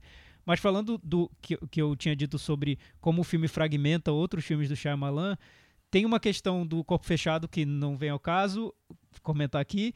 É, a vila, essa história de um mundo em que o personagem, os personagens vivem ali confinado, vai muito além do campo de visão deles. Isso se revela no final. Também não vou dizer como. É, tem a questão do conto de fadas da Dama na Água, principalmente como ele constrói a história central de uma personagem feminina do filme, que tem um clima de conto de fadas ali, como se estivesse contando uma história que abre e se desdobra dentro de outra história, na- uma narrativa dentro de uma narrativa. Eu acho que isso tem muito com, a ver com o Dama na Água. E essa questão da fantasia também e, e da maneira como ele desdobra o final do filme me remete a esse sentido. Eu vejo muito dos filmes dele, todos os que ele. Parece que ele reúne os filmes que ele quer guardar dentro do fragmentado. Assim, olha, esse é meu cinema. Isso, eu, eu, essa é minha marca, assim, dos filmes que eu fiz. Eu não sei, eu vi muito o cinema do, do Shyamalan dentro desse filme. Ah, eu, eu sempre vejo ele dentro dos, dos filmes dele, né? né, Ele tem uma, ele, é igual o Tim Burton, ele tem uma assinatura própria. Você começa a ver, você já sabe que é o, que é o filme dele, né? Então, claro, você destacou pontos aí, você ele- elencou mais os pontos, mas eu acho que os filmes, tirando aqueles dois que a gente comentou, os outros filmes dele, todos têm a assinatura já bem, bem marcante. E aí serve tanto para os pontos positivos quanto para os negativos. Volto a falar, é um roteiro cheio de, de didatismo para narrativa, O didatismo, no caso, você vê na, de- na personagem da psi, psiquiatra. Eu acho a psiquiatra horrível. a Nossa, eu acho muito boa. dela. Nossa, eu achei ela excelente. Eu Mas é- mas é um ponto- mas eu até fui procurar quem era ela pra ver se tinha mais detalhes. filmes, pra ver se ela fez mais E alguma os, coisa os significativa. flashbacks tão detalhados. Pra mim, a- a- o, talvez o pecado dele nessa questão de didatismo é a apresentação da personagem da menina, da Anya Taylor-Joy. Eu acho que os, os flashbacks dela são muito pra dizer para você chegar a uma conclusão sobre ela até o final. Aí eu acho que não precisava, não precisava mesmo. Ou, ou então podia ter sido em menos quantidade. Eu acho que um flashback só já resolvia. pode ter sido, mas a, a personagem da psicóloga pra mim é maravilhosa. Nossa, eu me irritava tanto. Ó, eu vi duas vezes, hein? Olha, so- so- sobre a- achei o- que ela. Tá- Gente, vocês não estão entendendo o filme? Eu vou te explicar, Sim, tá? Eu sou a total. psicóloga. Mas no- no- na questão do- dos flashbacks, eu acho que talvez pudesse ter menos, mas eu gosto tanto da maneira como ele é filmado que eu, pra mim, podia ter mais até. Eu gostei. Assim, visualmente, sabe? A estrutura do- dos flashbacks eu acho muito bonito dentro do filme e dá esse tom de conto de fadas e amarra a conclusão de como os personagens vão se relacionar no final, enfim. Toda essa ideia do cinema do Shyamalan da pureza, que é tão ingênua e que muita gente detesta o Dama na Água por causa disso, volta no Fragmentado também, enfim. E a personagem da psicóloga eu também acho que é aquele ponto ali no filme que ele mostra, ó, isso é uma narrativa, uma, quase uma fábula. Aceite ou, ou, ou abandone. e, e boa sorte, é que esse, eu morra. que é esse filme que eu quero fazer. Ele, ele, ele nega esse realismo que tá em voga, assim, que tudo tem que ser muito pé no chão, sabe? Que a, psi- a psiquiatra seria uma, uma mulher, não sei, muito comum no, no filme. Ele faz uma personagem além do filme, né? Quase, sei lá, merecia um filme dela, eu acho. Não sei, as aventuras não, da não quero psiquiatra. ver o filme dela de jeito Ah, eu quero. Eu achei Eu muito E legal. Eu acho assim que, que, é que é realmente assim. Eu acho que a, a, a psiquiatra, ok, tem essa função de deixar explicado um, um pouco mais da história, mas eu acho que a, a explicação dela não é tão didática quanto a gente. sabe, Quanto você, quanto você achou, quando você falou. Pra mim é assim, ó, Pra mim ela- eu vou te explicar, ó, senta aqui. Mas então, olha, Michel, é mas uma então, Michel, tá tal- entendendo o filme, eu vou te explicar. psicóloga. Mas assim, talvez você. Eu entendo e é, pode ser irritante se você assiste ao filme por esse viés, mas pensa o filme por um viés de fábula, por exemplo. Não é tão normal ter uma personagem que, que explica tudo. Eu acho que é, Sim. é normal, assim, num conto de fadas. É, é tão. Porque se você. Essa, essa talvez seja a diferença. Os fãs do Shyamalan já veem os filmes dele por esse viés. E aí não irrita. Se você vê um- por um viés de um filme realista, vai irritar. Porque vai entrar uma personagem um tom acima explicando o filme pra você. Você vai falar, gente, tipo, tira essa mulher daqui. Assim, mas não sei. Acho que pra mim tá é dentro vi- é da. o vilão que do- revela do a trama no final. É, exato, Mas eu exatamente. não acho que, que, que funciona dessa maneira. Inclusive, ele jogar a, cinea, a cineasta, a, a Psicóloga. psiquiatra, a psicóloga, no, no, no meio da ação, que é o que ele faz mais pra frente, né? É, mostra que ele não tá tão preocupado com realidade, com, sabe, com explicar. Pô, ele leva. uma- enfim. É que. Olha o spoiler. É, não pode spoiler, não.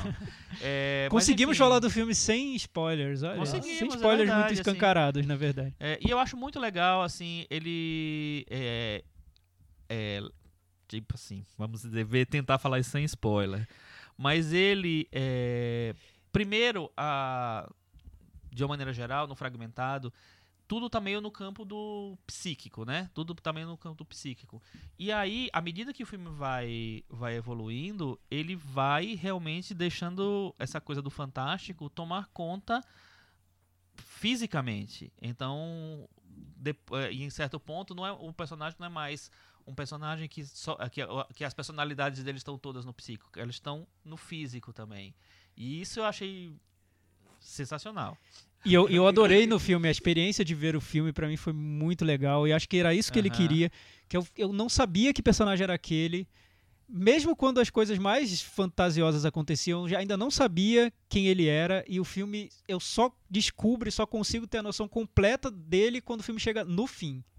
Eu, eu passei o filme inteiro sem saber quem era aquele personagem por completo. Isso eu achei que ele desenvolve de uma maneira com maestria, assim, é, é de um grande diretor conseguir, pelo menos o efeito que ele provocou em mim, de não conseguir entender aquele personagem, não dar conta de definir aquele personagem, mesmo vendo ele se transformar na minha frente, assim, eu não sabia o que ele era, de onde ele vinha, qual era o que estava acontecendo com ele.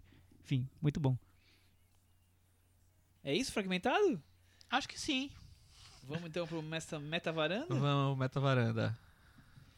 É, e aí, Thiago? E aí, Michel? Não, eu, eu passei praticamente quieto o programa de hoje até agora. não, você falou, é. você falou Ah, bastante. Falou. Eu tô aqui, eu tô aqui de ouvinte hoje, aprendendo. Aprendendo. Aprendendo, Sobre tá esse, bom. esse universo. Foi um Tá péssimo aluno, então. Eu, eu vou tirar zero da prova, mas eu tô aqui aprendendo. Eu dou nota 7,5 pra ele. 7,5, Chico Firman. Eu dou nota 8. 8, Olha. Thiago Faria. Peraí que eu até... Até o computador aqui deu problema aqui na hora de colocar. Eu vou dar nota 6,5. Ah, foi ótima a sua nota. Eu acho Nossa, maravilhoso. Eu Não, filme bom. 6,5 foi praticamente um 10 pra você. Eu, ah, Eu, eu acho que funciona muito foi, bem. foi- Chico, foi um plot twist. Foi um plot twist. Eu achei. a- E a Cris? Seis e meio também. Combinaram. Tá vendo? Combinaram. Super combinado, super, hiper. Eu, eu acho o filme bom pra, pra essa questão da, da psique que vocês discutiram bastante aqui, de como se transforma, e o, o, pra mim é o grande ponto novo no filme dele, isso daí. Porque o resto do filme eu acho que eu já vi, eu vi Cloverfield e foi muito melhor. O último Cloverfield. De ter gente confinada, o suspense, não vi. Fora que eu acho as três Então, atrizes muito é- ruins, é aquela coisa do, do terrortinho acho. muito fraco. Eu achei Não tudo. acho. Eu achei não, eu não acho as meninas. a- muito as clichêzão. Eu acho que as meninas. Não, como. Assim, primeiro você tem que ver. As meninas estão sendo comparadas com o James McAvoy dentro do filme, que é um cara que tá se interpretando 23 personagens. 23 Tá falando não, personagens da né, vida mas- dele, E provavelmente. vários, tal, não sei o que lá. É, e as meninas estão interpretando adolescentes presas, entendeu? As meninas são boas. A, a protagonista é a Anya Taylor-Joy de A Bruxa. É, a menina que é a aniversariante é, a, é a- a melhor amiga lá da protagonista do. Quase 18. Então, elas assim, elas não são ruins, não. Elas talvez não tenham um grande espaço ali pra tra- trabalhar outra coisa, assim. Não acho que não tem. Mas eu acho e eu acho a psicóloga muito boa.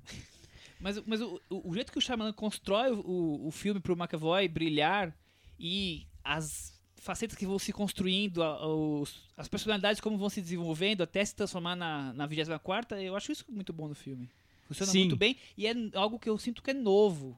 É, que é não sei se genuíno. totalmente novo. É, não, não É, é, não é ele que foi ele que inventou, mas é. É. é mais genuíno do que o resto do cinema dele que eu encontro, que é ele pega coisa do outro e coloca dentro do universo dele, que eu falei agora há Uhum. pouco. Eu achei isso um pouco mais genuíno, um pouco mais, inesperado. E não é um plot twist, isso é uma, apenas uma, é uma construção de personagem, né? Verdade. 71 no Metavaranda, Opa, Thiago ficou, Faria. Olha, ficou bem ficou, na hein? varanda. Tá bem aqui. Olha Aliás, é, é curioso es- essas, essas reações ao, ao fragmentado. Eu, eu li muitas reações que foram assim.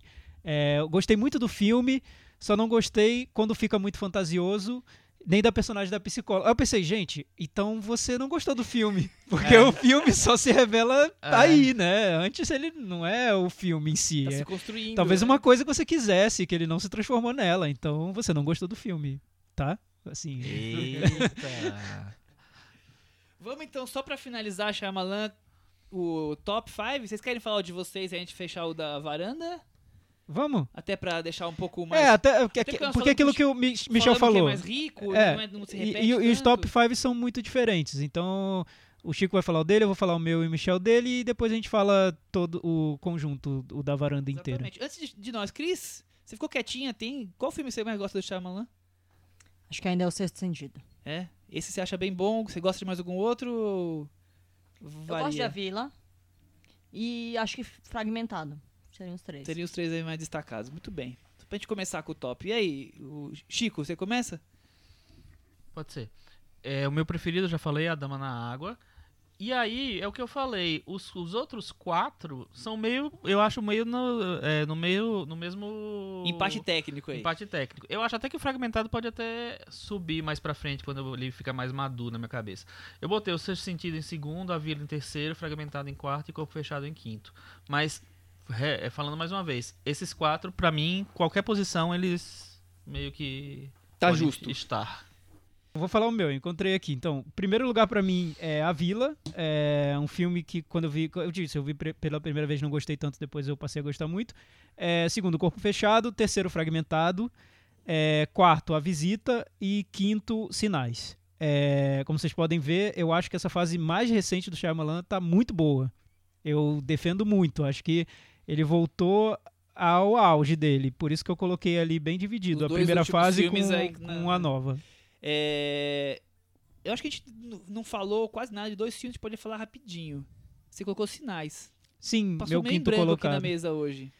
Eu não gosto muito do final. Aí, ó, isso que você falou do plot twist, né, Michel? Que pode ser funciona. irritante, né? Então, o plot twist dos sinais eu acho irritante. Eu nem lembro mais do plot twist. É, então, é que por isso que você. Não, enfim, cada um vai achar de um jeito. Tem gente que adora, tem gente que acha que é o melhor filme dele. É um filme sobre extraterrestres, aí outro Extraterrestres. gênero que você tá dizendo, que ele Ah, pega vários gêneros, ele pegou o filme, o filme de ETs, né? Eu gosto muito do desenvolvimento do filme até o plot twist. O plot twist eu acho bem ruim, mas o restante eu gosto muito. Acho que é, ainda tá nesse auge do, da primeira fase dele, né?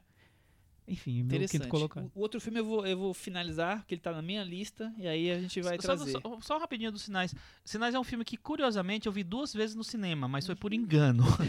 Por engano, Porque, Chico. assim, eu fui ver a primeira vez, eu gostei bastante dos Sinais, de como ele constrói, aquela, aquele mistério. Inclusive, eu adoro aqueles, né, aqueles círculos em, em, em campos, assim. Sempre fui fascinado por aquilo. Adoro extraterrestre, adoro tudo. É, e aí, achei, saí muito satisfeito dos Sinais. E aí, tipo, uma semana depois, eu fui pro cinema, eu combinei com uma amiga minha que trabalhava comigo.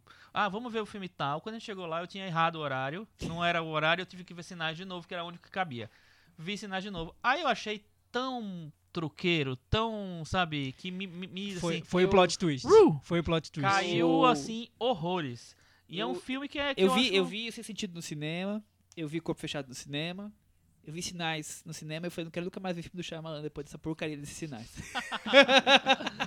Achei as interpretações horríveis, o plot twist. Aquela cara do Mel Gibson, do Joaquim Phoenix, eu assistindo televisão com aquele negócio de Ah, papel isso, do menino isso na eu acho até cabeça. divertido. Eu acho Ah, aquilo a maior gente. bobagem. Não, e últimos 20 Sinais tem, uma, tem um grande mérito. Foi, a, é, foi quem revelou Abigail Breslin. Sim, Foi o primeiro filme dela, eu acho. Exatamente. Acho Como que foi. ficou seu ranking, Michel? Esse, Então, esse é o grande ranking, mistério da edição o- de hoje. Eu não consegui fazer um top 5, porque eu Ah, não consigo cinco filmes que eu gosto. Ah, então São vamos três lá. que eu gosto e um pra dar uma polemizada, que eu acho que, eu acho que ele é interessante. O que eu mais gosto é ser sentido.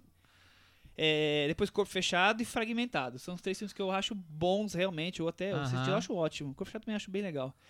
E o meu quarto colocado é um filme que eu acho ok, mas eu achei muito interessante e é detonado pela crítica. O Thiago falou bastante dele, que é o Fim dos Tempos. Sim. Por que, que Eu- é tão eu não- eu não acho tão detonado? Eu ruim. acho tão legal a ideia, tão ideia do ruim. vento ser. Então, ele foi detonado porque ele não cria o clima de suspense que talvez as pessoas estivessem Ele- esperando. Ele joga o crime de suspense É. e depois joga fora. Exatamente. Existe um clima. é Ele nu- deixa numa- o vento numa- levando o clima é, de suspense. exato. É né? um clima no sentido é, quase ambiental, né? Climático, assim, é o vento que é, pro- provocaria o suspense. Mas enfim, e o vento matou.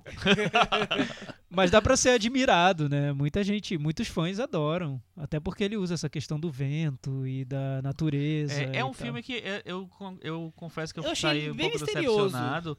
Mas assim, eu gosto muito da apresentação e, do- e desse tema de fim do, de, de mundo, eu adoro.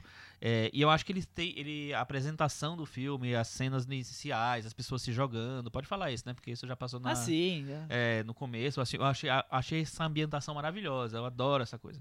Achei que ia ser tão bom quanto Guerra dos Mundos do Spielberg. Mas aí ele deixa muito abstrato. Mas é um filme que eu reveria e É, acho eu que vou, vou eu rever também. mais. São, são dois filmes dele que eu quero rever muito: Dama na Água e o Fim dos Tempos. Muito bem. Então Vamos à nossa lista vamos da varanda. nossa lista pra finalizar. O quinto colocado da nossa lista ficou A Dama na Água, Por minha casa que o só, Chico né? ama e idolatra. Aham. Quarto colocado ficou A Vila, que o Thiago ama e idolatra. São os dois primeiros da lista deles. Terceiro colocado, Sexto Sentido. Que o Michel ama e idolatra. É, o Sexto Sentido tá na lista de todo mundo. Não, Mas o a minha não tá. O Thiago não tá. É, Thiago segundo- acha muito E os, mainstream. os dois primeiros colocados estão, estão os filmes que estão na lista dos três. O Fragmentado, chegou já Ficou chegando. em segundo ficou lugar. em segundo lugar. E só por um, pontinho de diferença, Corpo Fechado, Ah, como um grande filme de ah, tudo bem. Shyamalan aqui na Beleza, lista. é um consenso essa lista, então é, chegamos ao consenso. É um filme que nós três gostamos e é isso. Corpo Fechado tinha que estar na lista mesmo. A varanda elegeu o corpo fechado, aí. É, vamos falar então agora de Transporting 2, Chico Firman, Thiago Faria e Cris Lume, que você não, você é vital nessa conversa hoje. É verdade. 20 anos se passaram e as coisas não mudaram tanto assim. Após fugir de seus amigos, Renton E o McGregor? retorna à sua cidade natal e dá de cara com os sentimentos conflitantes de cada um deles. Plá, plá, plá, plá. Pra ficar no sem spoilers. É, Filme da sua vida, Cris? O primeiro ou tá ali? Como é que é? Ah, tá ali. Não sei nem com qual outro, mas tá ali. me conta da sua relação com o Transporting, Cris. Ah, minha relação com o Transporting é... Eu não vi nos cinemas, né? Porque eu tinha 13 anos, então não podia ver. Censura 18. Esse que estreou agora, Muitas censura drogas, né, 16. é bem mais light, os velhinhos não estão mais com, Com com pique. É, inclusive eu vi, eu vi uma- umas fotos de. Eu vi umas fotos de making off que eram do Will McGregor com o Ivan Bremer correndo, reproduzindo aquela cena da, da abertura, né? Mas eh, não tem no filme original, acho que eles cortaram aí, porque acho que já era. É, é uma profusão de referências ao primeiro filme, alguma até, algumas até didáticas demais, né? Que eles tiveram que cortar algumas, né? Então, enfim. É, para mim, é, o filme é um, é um, um marco de, de, de tudo que veio de referência pop, que se ligou a esse cinema inglês, a esse cinema de, de música, né, de, de eletrônica, rock. Tudo que o cinema fez disso daí pra frente, o Trainspotting é meio que uma referência, né? E é um marco da linguagem também, né? E quando eu fui ver agora esse, esse um filme que é uma continuação 20 anos depois e que só existe porque o ator principal fe- fez as- deu o dedinho mindinho pro diretor, né? E é, eu fui muito empolgada para ver, muito empolgada. Aí eu um pouquinho antes de entrar na sala eu falei, gente, quem dirigiu esse filme foi o Danny Boyle. Tem que lembrar que agora ele dirigiu Steve Jobs, ele dirigiu Em Transe, ele dirigiu assim. Quem um quer ser o monte- milionário? Quem quer ser o milionário, ele dirigiu um monte de tranqueira. Eu falei, ferrou. E agora? E pelo menos assim, ele segurou a mão aí desse monte de truque que ele aprendeu aí ao longo dos anos. Eu acho que ele tentou se manter um pouco mais baile da saudade e tentar se manter um pouco na linguagem do que era o do Trainspotting 2. Não quer dizer que necessariamente ele conseguiu chegar ao mesmo resultado, mas pelo menos ele segurou a mão de todos esses truques que ele, né, foi botando ao longo dos anos. Mas assim, com certeza é um filme para quem viu o primeiro, para quem viu e para quem gostou do primeiro. Você não- vai entender, assim, sei lá, 70% do brilho e da magia se você não tiver visto primeiro, porque o filme não se não se constrói sozinho, assim, é- é- em absoluto, apesar dele ser explicar, ainda- tal, ele é extremamente didático para você relembrar o outro filme. E ainda mais, eu acho que é, quem não viu na época o Transporting não vai ter essa relação com o Transporting 2. Ele é um filme saudosista e ele sabe disso. Ele é feito para saudosistas, ele é feito para pessoas que se encantaram com o primeiro filme. O que eu mais vejo é gente perguntando: puxa, será que eu vou lá ver? Eu gostei tanto do primeiro. Vá. Vá, porque se você gostou do primeiro, você não vai se decepcionar. No sentido de que, assim, é um reencontro seu com aqueles personagens. Você vai ver que eles. Você vai gostar do, do, do rumo que eles tomaram. Não é necessariamente um grande filme, eu acho. É assim, ele tem umas amarras ele, ele é muito. A muleta dele em relação ao filme anterior é muito gra- grande, assim. Ele não consegue se, se construir fora do, do outro filme. Ser independente, né? É, ser independente, não consegue. Mas ele traz uma. Ele traz essa crise dos 40. É um outro, é um outro tema agora, né? O tema agora é, é completamente diferente. Não tem a ver tanto com droga tal. Tem a ver com é, aquelas, aquelas pessoas que. Os caras que não cresceram, assim, os caras que ainda estão presos no, no, no passado. Então, muita gente sai feliz do cinema, se, se, se reencontrando com as- aqueles personagens. Tem uma cena que é maravilhosa, dando spoiler agora, vai ser uma cena que é maravilhosa do John Lee Miller com o Ian McGregor. Mas essa cena é maravilhosa por causa disso, porque é o, é o Renton e o Sick Boy e o, e o, e o Simon. Não porque é uma cena maravilhosa, ela sozinha não é uma cena maravilhosa, é o, é o Ian McGregor, é é o, é o, é o Jedi, é o, é o Obi-Wan Kenobi e o, e, o, e o Sherlock americano cantando. Então, é, ela tem um brilho para os fãs Ah, mesmo. sim. É um filme de fanboy, com certeza. Acho que a gente tem que mudar o nome do episódio, porque tem esse quê, esse olhar do, do fanboy nos dois filmes que a gente está discutindo aqui hoje. Mas sabe uma coisa que me incomodou um pouco na- nas coisas que eu, eu ouvi? Na, eu, eu tento não comentar a opinião dos outros, porque eu acho bobagem isso, cada um tem a sua. Cada um põe a sua aqui, Mas eu acho uma pronto. coisa que me incomodou porque foi recorrente na, na coisa, assim, é dizer ah, que o filme depende muito da nostalgia, o filme é muito é, escorado no, no passado. Assim, eu acho que a Cris foi, foi bem precisa quando ela falou, assim, gente, quem vai ver Transporting 2 é porque tem alguma nostalgia em relação a Transporting. Você não vai ver por curiosidade, oh meu Deus, vou começar a ver agora. Não, você tem. É, é- a base é a nostalgia. é Assim, é claro que, é, que, que você vai ver porque, porque existe alguma nostalgia. E é claro que o Danny Boyle, o Ian McGregor e todo o elenco fazem esse filme por uma certa nostalgia. É claro que, ok, existe um segundo livro, existe até um terceiro livro do, do Parece que é uma Welsh, mistura- né? O filme é uma mistura dos dois livros, parece. É, mas acho que muito pouco do, Mas- do, do terceiro. do- do terceiro. Eu acho que tem mais o segundo. Eu nem sei se ele é tão fiel, porque o segundo foi lançado na época, né? Do, do, do primeiro, então. É, o segundo são 10 anos depois, É. o pornô, né? É, e assim, ele foi lançado naquela época, né? Um pouco, sei lá, um pouco depois do filme, eh, do, do filme original. É, então não sei se ele tem tantas coisas, tão- se é tão fiel assim. Mas assim, então as pessoas querem bater, ah, porque o filme que é totalmente dependente, é claro, é filme de retorno pra casa, você vai encontrar os mesmos personagens, ele, ele é totalmente dependente. O que eu acho que é um pecado realmente do, do Danny Boyle nesse filme é essa coisa de didática de voltar Extremamente, né? É, de Ele voltar é muito didático. Sim, já, já que estamos entre, já que estamos entre amigos, você não precisa me contar algumas coisas. Exatamente o ponto. Eu acho que o filme Exato, é. sofre desse problema. É. E, Mas e- deve Mas, ser- acho talvez- é mas então, eu acho que talvez vocês partam do princípio de que seja um filme só pra fã, quando é um filme que tem outras ambições além de ser só pra fã. É, então, eu não Eu sei se acho, é muito assim. ingênuo da minha parte, mas eu acho que Eu não é um acho que seja projeto só muito pessoal. Pessoal não digo, mas é um projeto menor na carreira do Danny Boyle, que até o ano de- passado estava indicando melhor ator, Sim. atriz coadjuvante, diretor. Não eu, sei. Eu, acho, que ele fez um o filme quê pra de se pessoal. divertir com a, com Eu- a galera. Eu, acho. não acho.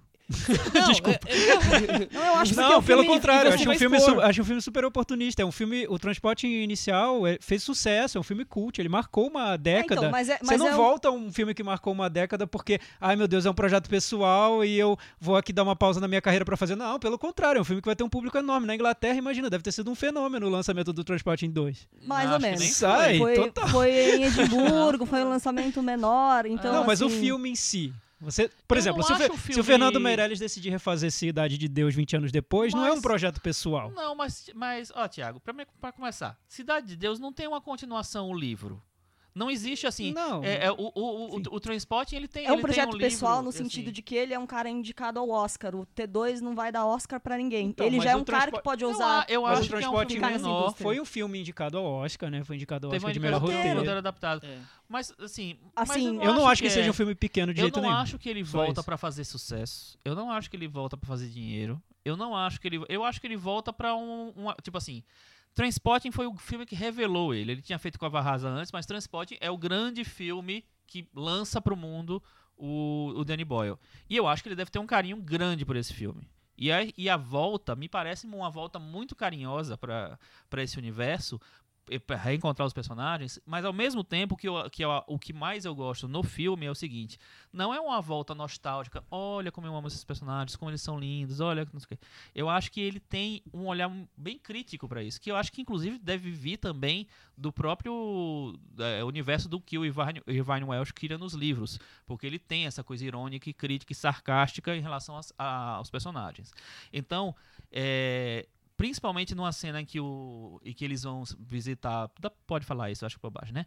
O, tu- o o túmulo de um, de, de um deles que morreu. Morreu no primeiro né, do- filme. Do, que morreu não no é, primeiro é filme. spoiler. É, é, tem uma cena em que eles verbalizam isso, assim, pô, não tô sentindo nada aqui. Então, eu acho que tem um olhar meio duro pro passado. Que às vezes, não, talvez não, ele não, não case tanto quanto. é, é, co- porque em, em vários mo- momentos ele, ele volta literalmente pro filme anterior, reprisando cenas do filme anterior, que eu acho que isso me irritou um pouquinho. Acho que se tivesse feito uma ele vez. tem uma cena que ele reprisa acho que três vezes, que é aquela É. cena do Renton na ponte, assim, são três vezes. É, pois É, então, é. mas eu acho que não ele usa precisava. isso, e aí é um- eu concordo um pouco com o Thiago, que é uma necessidade de inserir o público novo, que não viu o filme. Eu acho, total. E que aí. Você não faz um filme só pra, pra um público X Mas, que passou. gente, isso aí, eu, eu acho que existe uma coisa meio lógica aí. Mas- O cara vai estar fazendo uma continuação de um filme. É natural que as pessoas que vão ver uma continuação de um filme, que se você não conhece o filme original, você vê o original pra entender. Você não precisa é, para entender ou pra se, se lançar naquele, naquele universo. É, pu- é, para mim não faz nenhum sentido a pessoa assistir Transporting 2 sem assistir o Não, 1. Eu Qual é a concordo, lógica disso? Concordo 100%. É, e, e- e isso não é, tipo assim, não é que você tá vendo um filme do Batman, você precisa saber o que aconteceu exatamente para que agora ela deixa pra isso. Não é isso, é pra você inserir. Você tá voltando 20 anos pra um filme que foi feito há 20 anos. Você cai de paraquedas na história. Então, você não tiver... é, Sim, Qual concordo. é a relação que você vai ter do- do- em relação aos Mas- personagens? Mas eu acho que não- o estúdio não querendo correr o risco de perder ingressos, porque tem um filme que tem Egon McGregor que vende ingressos, falou assim, vai ter que colocar um monte de cena do, do filme anterior pra poder as pessoas entenderem. É, eu, eu achei acho que, foi uma que bobagem foi do isso. Danny Boy, porque eu acho que ele deve ter um controle grande sobre esse filme. Talvez, deve É, ter. Ele já, já tá num status da carreira dele que ele não, não acho que ele não fica tão refém assim do- do- dos estúdios. É, eu achei que uma bobeira dele, talvez uma- um excesso de nostalgia dele, mas assim, pra mim, a maneira como ele olha pro passado, é, sabe, essa coisa de os, os personagens eram fodidos antes, eles continuam fodidos. Sim, É, e assim, eu não acho que ele volta tão do- com a nostalgia inocente. Eu acho que é uma nostalgia, sim, eu acho que não tem como fugir dessa nostalgia, mas é uma nostalgia meio um olhar crítico, só que ele gosta dos personagens. Então, ele não maltrata os personagens, mas eu acho que ele é fiel, muito fiel aos, ao que os personagens eram 20 anos atrás. Aí, OK, se é, é, os personagens não eram grande coisa pra você 20 anos atrás, pra você, Michel. eu gosto É, muito do primeiro. Não, eu também eu gosto. revi recentemente, eu gosto Não, eu muito revi, do eu revi sábado, aliás. Você- Porque, porque, Eu falaram, revi. porque falaram tanto pra mim que eu tinha que rever, Uhum. senão esse filme não ia que fazer sentido. Eu acho que não faz nada. Acho que são filmes totalmente diferentes. É. Mas, É. enfim. Eu é, o, o que acontece? Eu acho que o primeiro tem um estilo que foi tão marcante para aquela época. Eu não acho que seja tão 100% original, porque ele pega uma fórmula que vem do cinema do Scorsese, a história do narrador, que é um bandido, que é um narrador outsider, né, fora da, do padrão e que vai contar aquela história por um viés dele e que vai te inserir num mundo de personagens que estão muito fora do comum. Ele foi muito comparado com Laranja Mecânica do Kubrick, Também, né? também. A Eu acho que tem. dele. Não, e, É- tem, tem algumas coisas de estética também que são parecidas com Pulp Fiction. Sim, também, que É, veio que, que é, é- muito é muito o espírito do tempo, né, É, ali. talvez é. Pulp Fiction e Transporting Ele não sejam os inventou, filmes... mas ele deu uma carinha, carinha dele pra, pra É, isso. não, o que, eu- o que eu É. acho que ele fez de muito, de muito eficiente foi criar, jogar a gente naquele universo daqueles personagens. Isso. São personagens escoceses, são personagens viciados em drogas, vivem a vida daquele jeito, a vida deles é aquilo, ponto. E esse filme vai te jogar naquele universo com uma narração de um desses personagens, principalmente. É, o livro original, na verdade, eram vários pontos de vista, eram várias historinhas de personagens, então o filme te joga nisso de uma maneira muito eficiente. Acho que é uma adaptação literária eficiente, com o espírito daquela adaptação, com personagens que não tem nada a temer, que não olham para trás. O filme é ágil, tem 90 minutos e são várias situações que se, des- se desdobram. Então, por exemplo, a última situação do filme, que esse filme novo pega como gancho, se o filme original tivesse mais 10 minutos, ele resolveria essa situação e passaria para outra. Porque é isso. Eram várias situações da vida daqueles personagens. Ponto. Acabou. E segue em frente, segue Não, o jogo. peraí, Aí, entendi. 20 anos depois, A, a última situação do filme original. filme original. Que esse, que essa- esse usa como gancho pra trazer a história e tem uma DR de ai meu Deus, aquilo aconteceu no passado e como fica a nossa vida. Eu não quero dar spoiler, É, apesar de todo mundo ter visto a. já- a quem não viu, sessão da quem não tarde- viu já passou na a sessão da tarde. né? Enfim, e aí 20 anos depois ele, eles retomam isso no, no filme novo. É, Não, então, Ah. eu, eu concordo com bastante coisa que o Thiago tá falando. Eu só acho que o filme em si, é, também, também não discordando de tudo que o Chico comentou, eu acho a primeira parte, ela consegue colocar bastante coisa que o, Thiago, que o Chico falou de, de olhar crítico pros personagens. Mas a segunda parte, quando o cara sai da cadeia, eu não sei o nome dele, o, O Carlyle. Bagby, Franco. o Robert Ele sai da Carlyle. cadeia e vira um filme de gato e rato. Eu acho uma coisa.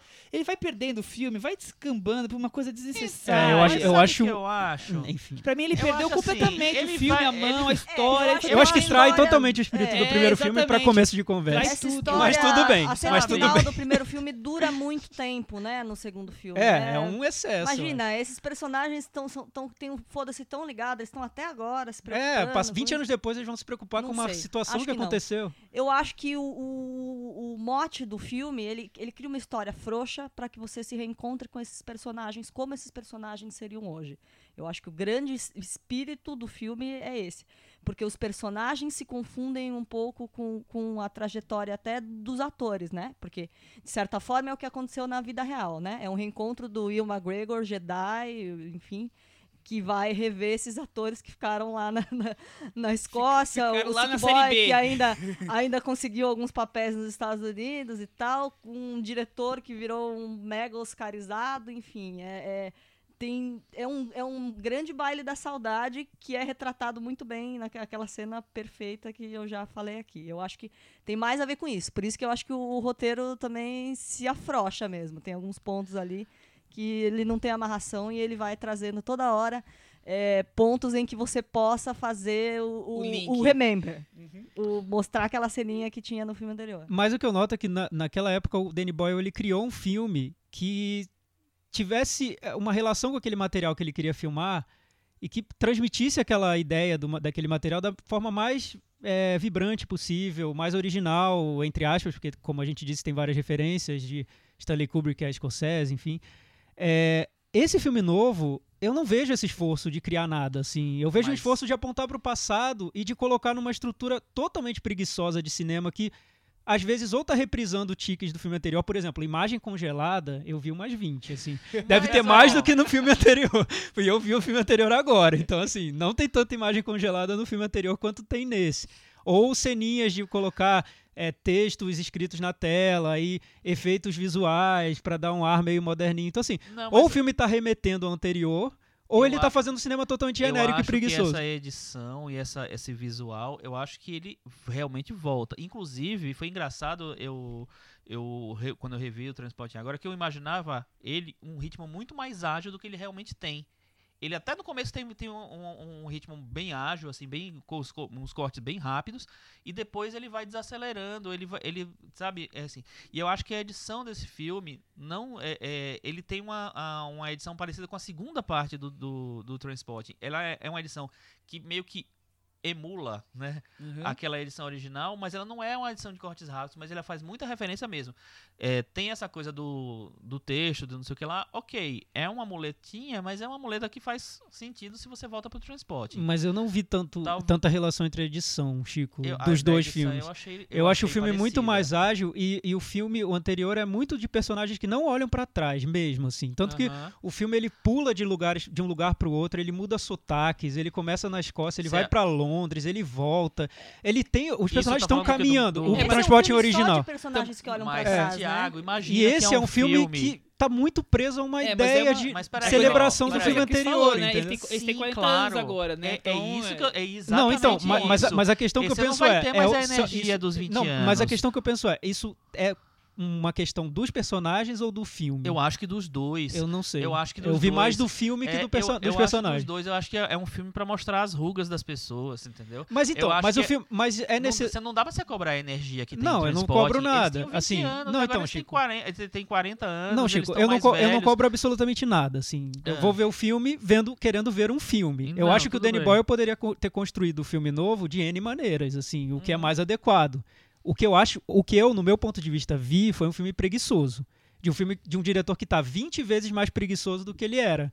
Ponto. Assim, eu não, tô, eu não vi uma construção de um filme. Assim, nossa, o Danny Boyle foi lá e pensou num filme, num estilo, pra mostrar essa crise dos personagens. Não, não vi. Eu vi um filme preguiçoso sobre personagens que estão olhando pro passado e o filme tá celebrando o filme anterior. Ponto. Foi o que eu vi. Eu não vi uma Eu vi construção. Eu não vi, nossa, que construção interessante. Olha, ele usou outros recursos, ele usou uma outra narrativa, ele buscou um outro roteiro. Não, não, não vi nada disso. Eu vi um flashback, assim, não- nada demais, assim.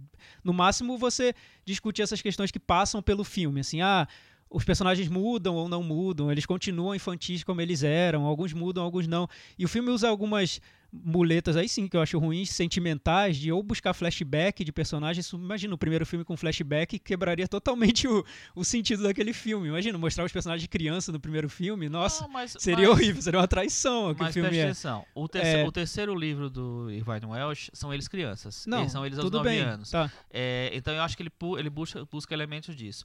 O primeiro filme não dá pra ter flashback porque não existia nada. Não, antes. então, é mas a é- primeira, a primeira a- você E tá eu acho que apresentando agora os os personagens, eles olham muito É. pra trás toda hora, né? Eu Eles querem acho. ficar pensando no passado porque eles estão quarentões, arrependidos, então é, a maioria tá até faz sentido falar da- dessa infância. Naquele outro filme não, É, não o que eu, aí eu mesmo. acho que tudo bem. Essa última parte do filme eu realmente não gosto tanto também, acho meio fraca.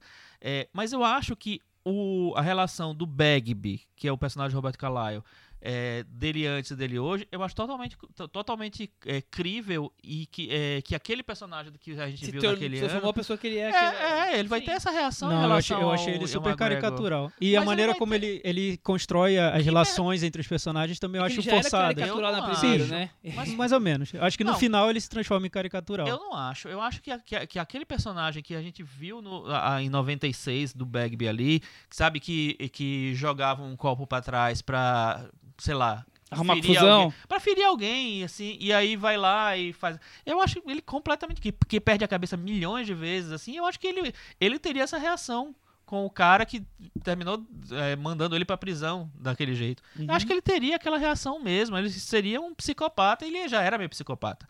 É, tudo bem, o filme foi uma coisa meio pulp no, no, no, no coisa. Eu acho que tem a ver com, com, com o universo. Pode ser uma, uma- maneira mais, mais, mais boba de lidar com isso e tal. Acho não, não gosto tanto dessa, dessa, desse final quanto eu gosto de outras coisas do filme. Eu gosto muito da cena que a Cris falou do- dos dois cantando lá, sabe? Eu acho que tem um espírito do transporte do original. Eu gosto muito dessa história do personagem do Ewan Bremer, como é que é o nome? Esqueci Spud. do Spud, assim, é, assumir e se assumir como narrador da história deles em determinado momento do filme. Eu- isso eu achei super fascinante, assim. E aí eu, e eu acho que, assim, a, que- que, as, sei lá, os cacos que ele tem do, do, do primeiro filme, assim, às vezes eles vão pra uma coisa meio óbvia e que me incomoda. Mas muitas vezes eles são umas referências que puta, tinha que ter lá, que era pra ter, sabe? O personagem fe- feminino principal, é, sei lá, meio que reprisar uma coisa que o personagem faz no primeiro filme. É, não sei, eu acho que o, ele volta de uma maneira que é que não é completamente é, é dependente do, totalmente do primeiro filme, mas não é completamente é, inocente. Não é uma volta sei lá, não é, eu não acho que é um filme que foi feito para fazer dinheiro. Eu acho que é muito mais um filme para realmente para fãs, mas que tá além disso. Ele não, eu não acho que não olha, ele não olha simples, eh, de maneira simples para aqueles personagens. Meta varanda. E aí, Cris? Sete. E aí, Thiago? Pra mim é quatro. Chico, pra mim também é quatro. Que absurdo. Sete. Com isso ele ficou em 55 no Meta Varanda. Ele tá aqui Tá pendurado. pendurado, pendurado. na varanda. Tá bom, tá em cima do carro lá, com o braço rasgado, mas tá lá. É, agora é hora do nosso quadro novo. Estamos lançando o Varandeiro do Zodíaco. Ailton Monteiro. Pô, não vai ter a vinheta. Varandeiro do Zodíaco. Adorei essa vinheta. E aí? Uma vez por mês, Ailton vai vir aqui tentar fazer uma relação entre os signos e o cinema. Hoje ele tá falando do signo de Ares, que agora entramos em Ares é o agora, primeiro né? signo Primeiro do signo Zodíaco. a gente tem que falar, então, né, que Ailton Monteiro, além de ser o cinéfilo mais tarado do Brasil, ainda é um cinéfilo mais que- horoscopal do é, Brasil. que tem uma coisa mística aí, da leitura das estrelas. É o Como é isso, né? astrólogo do do, do cinema. cinema. Total. É. Então vamos ouvir o que o Ailton tem a dizer aí. Salve varandeiros! É com prazer que estou aqui mais uma vez para colaborar com vocês, é, novamente à distância. Desta vez para falar de cinema e astrologia. Então, para uns, uma ciência e uma arte, para outros, uma bobagem. Até os dias de hoje, a astrologia segue sendo tópico de debate em conversas informais ou mais entusiasmadas e sérias. Como o Sol entrou recentemente no signo de Ares, o que representa a chegada do ano novo astrológico, a gente está começando uma nova sessão mensal falando sobre filmes com características que reflitam os arquétipos dos signos do zodíaco e também de diretores consagrados que são nativos dos tais signos abordados. O signo do carneiro simboliza um bocado de coisas: a paixão, a inspiração inicial, a violência, o egoísmo, o espírito competitivo, a franqueza do a quem doer, o bater a cabeça na vida durante o percurso, a impaciência de espírito, a alma de criança, entre outros aspectos do chamado primeiro signo. Os cineastas que destaquei, que são do signo de Ares, foram Akira Kurosawa, Charles Chaplin, Francis Ford Coppola, Andrei Tarkovsky, Quentin Tarantino e Henrique Romer. Parecem tão diferentes um do outro, né? E tão admiráveis à sua maneira. Então podemos brincar de ver os arquétipos presentes em alguns filmes desses realizadores, como o fascínio pela violência de Kurosawa e Tarantino, Trono Manchado de Sangue, Kill Bill talvez sejam os dois mais explícitos exemplos nesse sentido, mas há vários outros filmes desses cineastas que refletem esse fascínio. Há as paixões intensas em Chaplin, Luzes da Cidade, mesmo Garotos, são filmes cheios de uma sentimentalidade intensa. Os Códigos Morais de Romer, como esquecer o rapaz católico que deixa de fazer sexo com a moça por causa de seus princípios religiosos no filme Minha Noite com Ela? Ou os personagens que lutam atravessando obstáculos no cinema de Coppola? Um exemplo excelente é o de Tucker, Um Homem e Seu Sonho, mas também a Apocalipse Now, A Conversação. Tarkovsky é que é um elemento curioso nesse meio por dirigir de maneira tão lenta para pessoas que geralmente transparecem impaciência. Sobre a identificação com a infância, ele tem em seu currículo o drama de guerra A Infância de Ivan, seu primeiro longa. Podemos citar também filmes soltos, é, como é o caso de O Mentiroso, que é um filme sobre alguém que não consegue deixar de falar a verdade. A verdade, essa obsessão pela verdade é bem do, do signo de Ares. Coração Valente, pela questão da coragem, da bravura e também da violência que transparece no filme, né, do Mel Gibson. Temos os Jovens Adultos, por apresentar personagens ainda com fortes raízes na adolescência. Lembremos que a Charlize Theron é um bocado egoísta também. Uh, sobre paixões intensas, podemos citar um filme brasileiro que merece ser visto, que é Na Carne na Alma, do Alberto Salvar. Sobre a impaciência, a gente pode lembrar de O Diabo Veste Prada. E fica por aqui o Varandeiro do Zodíaco.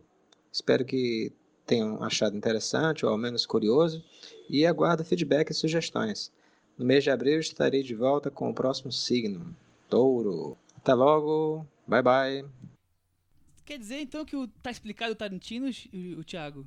O Tarantino é, é, é de Ares, por isso que ele tem essa É, violência tá, toda, tá- que o Bill Tá e tudo tudo explicado mais. agora. Tava escrito nas estrelas, né? Vem daí isso? Olha, eu adorei saber essas, co- eh, essa- essas coisas aí, porque eu nunca tinha feito, nunca tinha nem pensado, passado pela minha cabeça fazer relação com o signo e, a- e o que os cine- as cineastas fazem. Eh, quero ver quando, quando ele chegar no meu signo, o que, é que eles vão, o que, é que ele vai dizer. Vamos, agu- vamos aguardar, Vamos vamos, aguardar. aguardar. Mês que vem tem mais, né? Mês que vem tem mais. É, Recomendações? Tem uma recomendação. Eu fui ver um filme que eu achar que, achei que ia ser uma porcaria. Ele, no final, ele é uma porcaria, mas, no- mas durante, sei lá, 75% dele eu gostei muito. Achei muito legal a maneira como ele reconstrói esse universo. É, que é um universo genérico, básico e de, de reciclagem mesmo. E eu acho que ele termina dando um estofo que eu não esperava ver num filme co- como esse, que se chama Power Rangers. Opa. Olha achei- isso! achei muito legal. Por falar em fanboys, né? Achei que é um filme. Não, eu nunca. Eu, Power Rangers não faz parte da minha, do meu imaginário. Eu, era, eu via Você era mais grandinho já, né? Power Rangers eu nunca. Acho que eu nunca nem vi. Um, talvez tenha visto algum pedaço de episódio.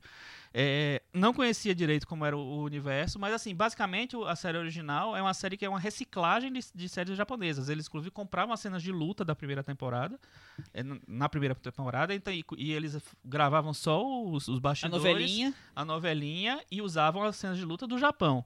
Depois eles foram fazer as deles. E assim, acho que ele volta, o cara, o diretor é o diretor de Projeto Almanac, ele dá um, sei lá, um, um estofo pro filme que você vai, você cita, você vê várias citações, várias referências. Tem referência a Conta Comigo, tem referência a Clube dos Cinco, tem referência muita a Poder Sem Limites, que é um filme que eu gosto bastante. É, e eu acho que ele apresenta muito bem. Aí depois, quando ele vai pra parte mais Porrada. porrada, eu acho que ele peca, acho que ele é bobo, acho que o visual não é tão legal assim, mas até lá gostei. Olha só. E você, Thiago? Então, eu vi um filme que eu tinha perdido quando passou na, na Mostra de São Paulo, porque acho que foi uma mostra que eu tava viajando, que tá passando no Canal Brasil agora, então tem essa é uma das maneiras de ver o filme, quem tem net e tal, que é o filme do Júlio Bressani, Garoto. É, o que acontece? É esse filme. filme não estreou no cinema. E aí eu não, não vi. Eu queria muito ver, eu acompanho os filmes dele, já vejo todos, e esse era o que tava faltando. Então, eu consegui ver agora e eu acho que é um grande filme dele dessa fase mais recente. É bem diferente dos outros, principalmente do mais recente que é o Beduíno, que é todo meio dentro de uma casa, né, num lugar confinado. Esse não, esse é numa floresta e depois vai pro sertão, enfim, tem grandes ambientes externos e uma história que envolve assassinato, é é bem é, é- é bem ambicioso pros padrões, até pros padrões do do, do Mas Bressani dentro do universo dentro do dele. universo dele, mas ao mesmo tempo um pouco diferente, eu acho, Uhum. do que a gente está acostumado a ver. É, vale a pena correr atrás do filme, principalmente para quem gosta do, do- dos filmes do, do Bressani. Acho que esse não pode faltar. Eu- depois de ter visto, eu percebi isso. Antes eu até ia deixar meio passar porque eu não estava conseguindo ver de nenhuma maneira, mas quando assisti eu pensei, pô, ainda bem que eu vi, porque eu não poderia ter perdido. Ah, legal, Garoto, que é o nome. É, eu, pra finalizar aqui as recomendações, é, eu vi um filme no avião que eu tava dando play, morrendo de medo. Falei, nossa, isso aqui deve ser uma bomba, só falam mal. Falaram do Oscar, que ele ia ir pro Oscar, passou em branco, Warren Beach, tudo. Daquele momento, o Warren Beach dele ali. Eu vi Rules Don't Apply. Não é ruim. Vai estrear no Brasil, não, Acho né? que não. Por isso que eu tô já recomendando agora. Não Deve é passar na ruim. Netflix. É, é sobre o, o, o mesmo personagem do filme do Aviador. O né? Howard Hughes, né? Ah, Howard sim. É, pra quem viu o Aviador, claro que é uma outra fase já no final da, da vida dele. É, o- ele é um personagem, não é o principal, tem um casal ali que, tem, que, que circula em rola É, a dele. principal acho que é a Lily Collins, que é a filha do Phil Collins. Exatamente, que é uma atriz, querendo ser uma atriz e, e ele é um. tá pensando em lançá-la pra um filme. Uhum. E o personagem dele é aquela coisa maluca que a gente já conhece do, do Howard Hughes, mas é, é um filme curioso. É um filme irregular, meio imperfeito, mas pra quem esperava uma bomba, ele Ah, legal. passou Boa duas horas dica. dos do, do meus voos ali, tranquilo até. É, é mais um filme que tem mais de duas horas, né? Tem um pouquinho mais que isso, não, É, não lembro mas agora. é porque quanto. tá essa, até Power Rangers tem mais de duas horas, Pelo gente. amor Não dá, né? gente. Então, Tá se, na- a se gente você tá pegar um voo pra China nos próximos dias, veja Rules Don't Apply. Não Exatamente. apply. Até porque a maioria dos filmes é tudo sem legenda. É, mas ele tá chegando aí já na- nas, nas coisas. e... É isso aí então. Algo mais? Não, é isso. Então, muito obrigado. Até semana que vem. Tchau. Tchau.